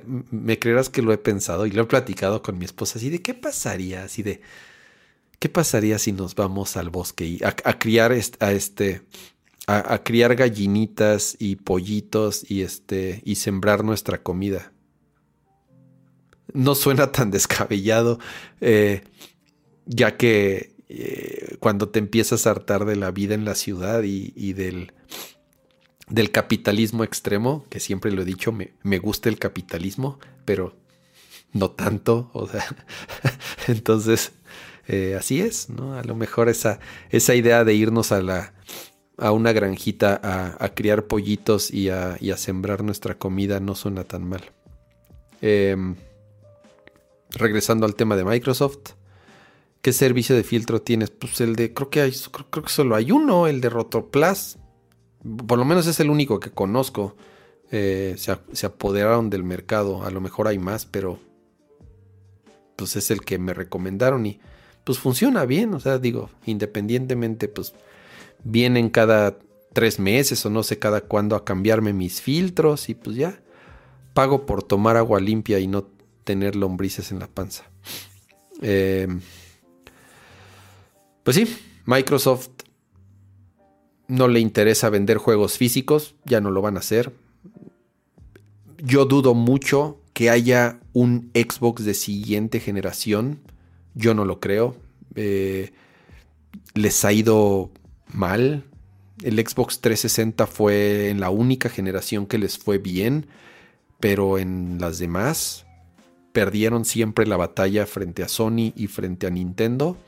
Entonces yo veo muy difícil que Microsoft, eh, sobre todo como está la situación y la economía actual y los despidos masivos de cientos y cientos de personas en los estudios de videojuegos, en las empresas de tecnología, eh, el mundo está cambiando de una forma tan rápida que yo no veo eh, factible, por lo menos para Microsoft, que le siga haciendo negocio perder dinero vendiendo cajas de plástico con chips adentro para jugar videojuegos solamente. Eh, a Nintendo sí, a Nintendo le sigue funcionando de maravilla, por eso siempre lo he dicho, esos güeyes viven en su mundo. Eh, y qué bueno, porque si queremos seguir consumiendo Marios y Pokémones, vamos a tener que seguir comprando este, dispositivos de, de plástico de Nintendo. Pero Microsoft no creo que lo siga haciendo, por eso esta opción de tener su suscripción, estés en donde estés, tú contratas Game Pass y lo puedes jugar en tu, así como lo puedes hacer. Si tienes una tele Samsung, puedes conectarle tu cuenta de Game Pass y puedes jugar en la nube sin tener una consola. Y que lo puedas hacer en un PlayStation, que lo puedas hacer en un Steam Deck, que lo puedas, o sea, el modelo Netflix. Tú págame y tú puedes ver Netflix, bueno, hasta en tu pinche refrigerador. Si tu refrigerador tiene una pantalla, o, tu, o si tu horno de microondas tiene una pantalla, hasta ahí puedes ver Netflix. Eso quiere Microsoft con sus juegos, que tú le pagues una suscripción y que tengas acceso a los juegos en donde sea. Obviamente tiene que negociar con los, con los otros jugadores para poder tener su plataforma en todos lados. Pero, pero esa es la apuesta eso es lo que dijo Satya Nadella, esa es la estrategia y, yo creo que no estamos muy lejos de poder jugar Halo en nuestro PlayStation o en nuestro Nintendo Switch de siguiente generación. Em, eh, esto es todo lo que tenía por hoy de videojuegos. Y si les parece bien, pasemos a la última sección del podcast, que es el nopalito. Turu, nopalito. Dice Omar Juárez, menos en Apple Vision Netflix. Bueno, al final del día en Apple Vision puedes abrir una ventana de Safari y ver Netflix. O sea, y lo, y lo pones a full screen y listo. O sea, la única diferencia es que no vas a tener una nativa, pero pues vas a poder abrir una, o sea, una ventana de tu navegador y poner Netflix y, verlo y ya. De que puedes verlo, lo, puedes ver en, cualquier cosa que tenga un, browser. Em, Hi-Fi Rush rumoreado para Switch y Play 5. Sí, creo que es uno de los primeros que veríamos, no como. No dentro de Game Pass, sino que lo van a vender como, como juego, como tal. Creo que va a costar 40 dólares. Por ahí ya hasta se, se filtró el precio, 40, eh, 50 dólares.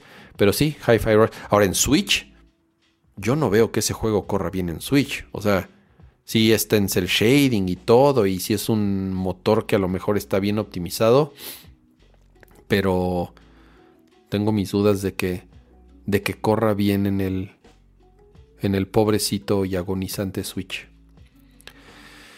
Em, como dice Sergio, ¿qué estoy jugando? ¿Qué estoy jugando? ¿Qué estoy viendo? Estoy jugando Lies of P. Ya se los había recomendado el show anterior. Es este juego, es una copia, es una bill copia. Y, eh, ni siquiera me da pena decirlo. Es una bill copia de Bloodborne, pero es la mejor copia de Bloodborne que existe. Eh, así como, como les dije el otro día, muchos han intentado imitar los juegos de este eh, eh, o sea, tipo Souls o tipo eh, Elden Ring o tipo, este, en este caso, Bloodborne. Y muchos fallan en el intento. Estos güeyes, que son coreanos, que además salieron de la nada, lo lograron. Lo lograron y, hicieron un juegazo. es literal igualito. Bueno, no, no literal igualito, pero bueno, es, es una copia de Bloodborne pero es de Pinocho, si les había dicho, es, un mundo ficticio en donde eh, eh, todo se fue al traste porque los, los puppets, los títeres, eh, cobraron conciencia y entonces pues mataron a todos y como Pinocho es mitad humano, mitad puppet, no, ese, ese, no se volvió loco, entonces pues tu misión es eh, descubrir el por qué pasó esto. La historia está buena, como se los dije, el gameplay está muy bueno, la mecánica de cómo configuras y creas y modificas tus armas eh, está bien chingona, o tu brazo, tu eh, el brazo te lo cambias y tienes diferentes habilidades, está muy bien hecha. Estoy ya en el jefe final, está muy difícil, está muy, muy, muy difícil como como ese tipo de juegos. Está bien difícil. Eh, estoy en el jefe final. Me ha matado como cuatro o cinco veces. Y no he podido. Entonces ya saben, es como siempre estudiar los movimientos, aprenderse eh, en qué momento esquivar, en qué momento hacer parry, en qué momento poner defensa, en qué momento atacar.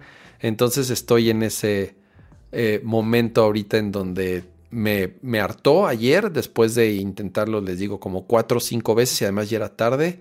Y dije, no, no, no, necesito, necesito mente fresca para poderlo terminar. Entonces, pues ya estoy en el final, me encantó. Yo creo que es el eh, primer juego que voy a acabar este año. Ah, no, acabé, este año ya había acabado otro juego. Eh, pero bueno, ya lo había acabado antes.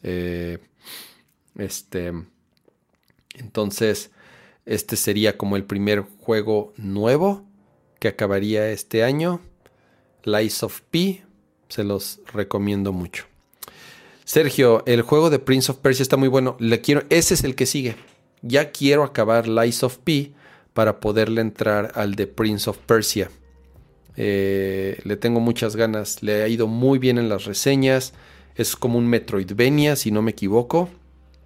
Entonces, sí, sí le quiero sí le quiero entrar eh, al, nuevo de Prince of Persia. ¿Qué más estoy jugando? Mm, estoy jugando. Estoy jugando con esto, se los muestro rápido. Como les decía, es un juguetito que tenía rato que le traía ganas. Es de la misma compañía que diseñó eh, eh, el, que les mostré hace rato, el, el Rabbit y el este y el, y el Playdate. Se llaman Teenage Engineering. Y este es, eh, creo que es el primer producto que sacaron. Y es el, o por lo menos es el producto con el que se volvieron, estúpido mosco, em, con el que se volvieron muy famosos. Para que se den una idea, tiene 12 años que salió, el OP1. Y es un sintetizador. Es un sintetizador que tiene integrado también un secuenciador y, tiene también una eh, grabadora ya sea de voz o de radio. Tiene una antena FM.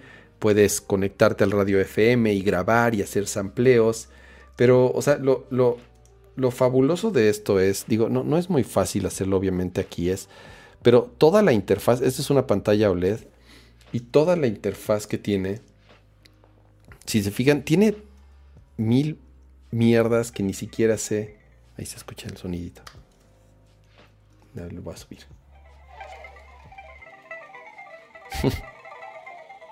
ni siquiera sé usarlo. Le soy 100% honesto. Hay muchos videos en internet de cómo, eh, bueno, aquí puedo cambiar. Voy a poner el finger, este. Y entonces ahí tiene unos monitos que se parecen.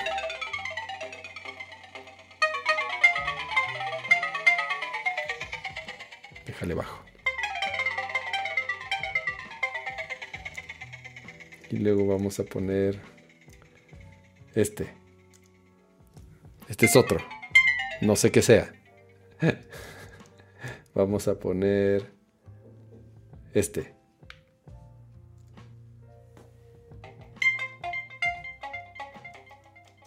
No sé, o sea, no sé usarlo eh, y no me da pena decirlo. Es para mí, eh, eh, el UI, la interfaz, es, o sea, es así de lo, de lo más bonito que he visto. Esto que suena.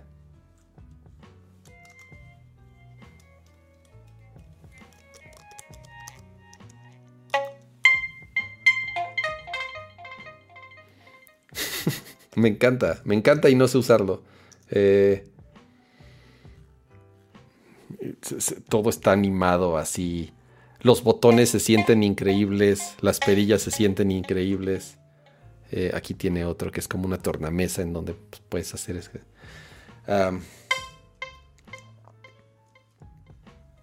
aquí hay otra.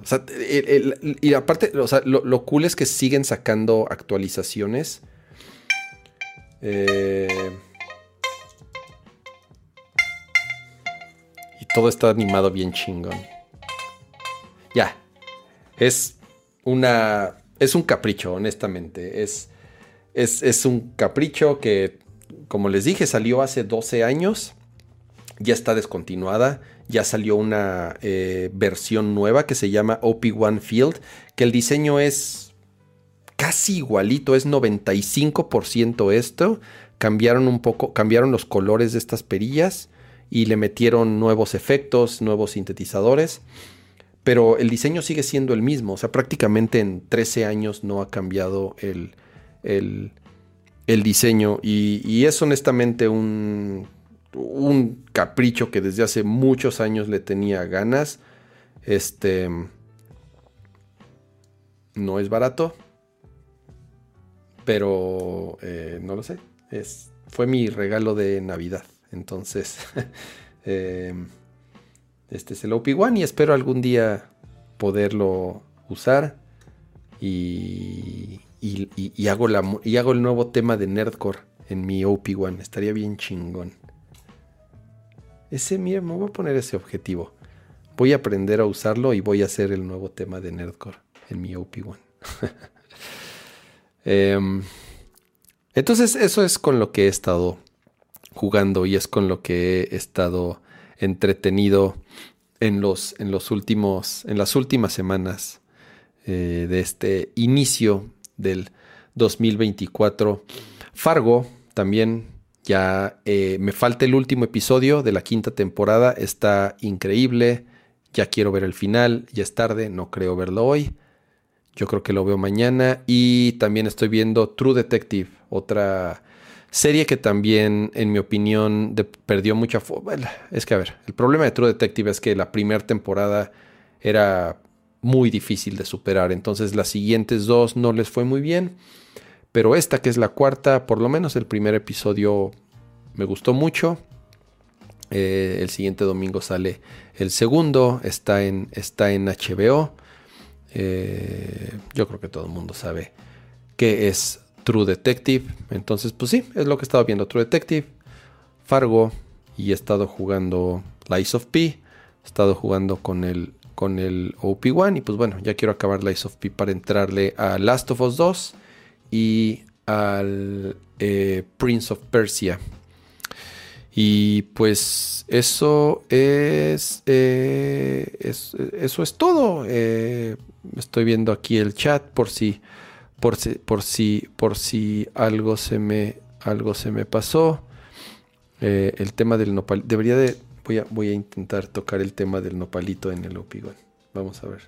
Ni siquiera, ni siquiera sé bien cómo cambiar como los modos.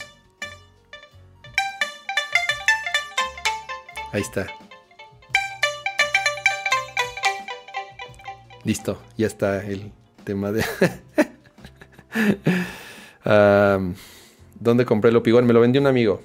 Eh, me lo vendió un amigo y la verdad me lo dio a buen precio considerando que los revendedores eh, se manchan. Porque como no hay, como ya, o sea, como este diseño ya, ya está descontinuado, este, eh, se manchan en eBay. Te piden 1500 dólares para arriba. Eh, entonces un amigo se apiadó de mi alma y me lo dio a buen precio. Y aparte lo tenía nuevo, nuevo, nuevo. O sea, tengo el... ¿Dónde está?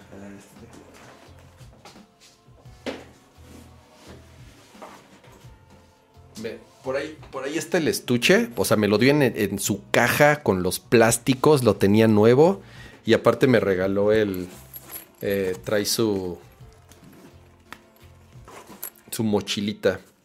Entonces, cuando, cuando aprenda a usarlo y vaya a los toquines, aquí lo guardo. Ve, hasta los cables están en su bolsa. Ah, entonces sí. Me, lo, me dio el, estuchito y todo. Eh, por eso dije, ya, ahora o nunca. Le tenía ganas desde hace muchos años. Mm. Eh, pues bueno, creo que ya, eso es todo. Ya son las 11.37 de la noche. Muchísimas gracias por haberme acompañado en esta, en esta primera edición Forever Alone. Eh, no olviden antes de irse dejar su like, ya lo saben, hay ahorita 250 personas conectadas al stream. Entonces, porfa, antes de despedirse, no olviden dejar su like, no olviden, ya saben, eh, suscribirse al canal, si pueden recomendarlo, eso también nos, nos ayuda mucho.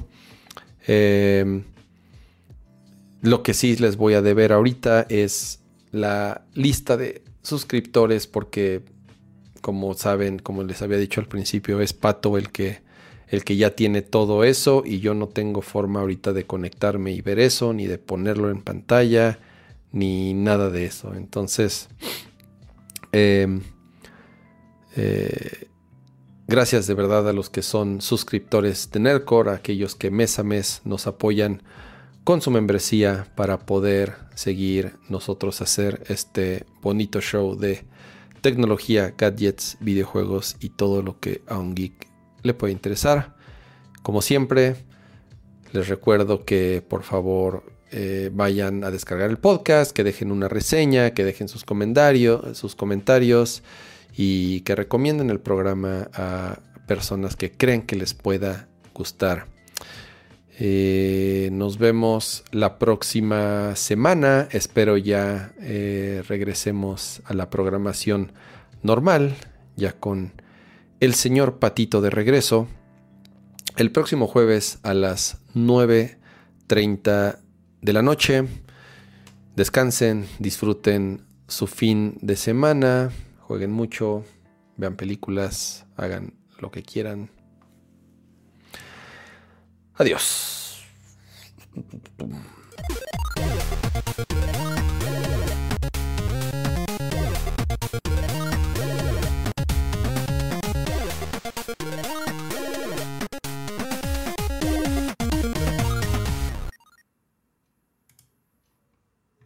Muchas gracias a Francisco Jiménez por ese super chat antes de irse.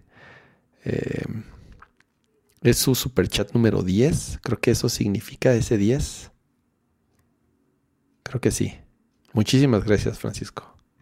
Eh, descansen todos. Adiós.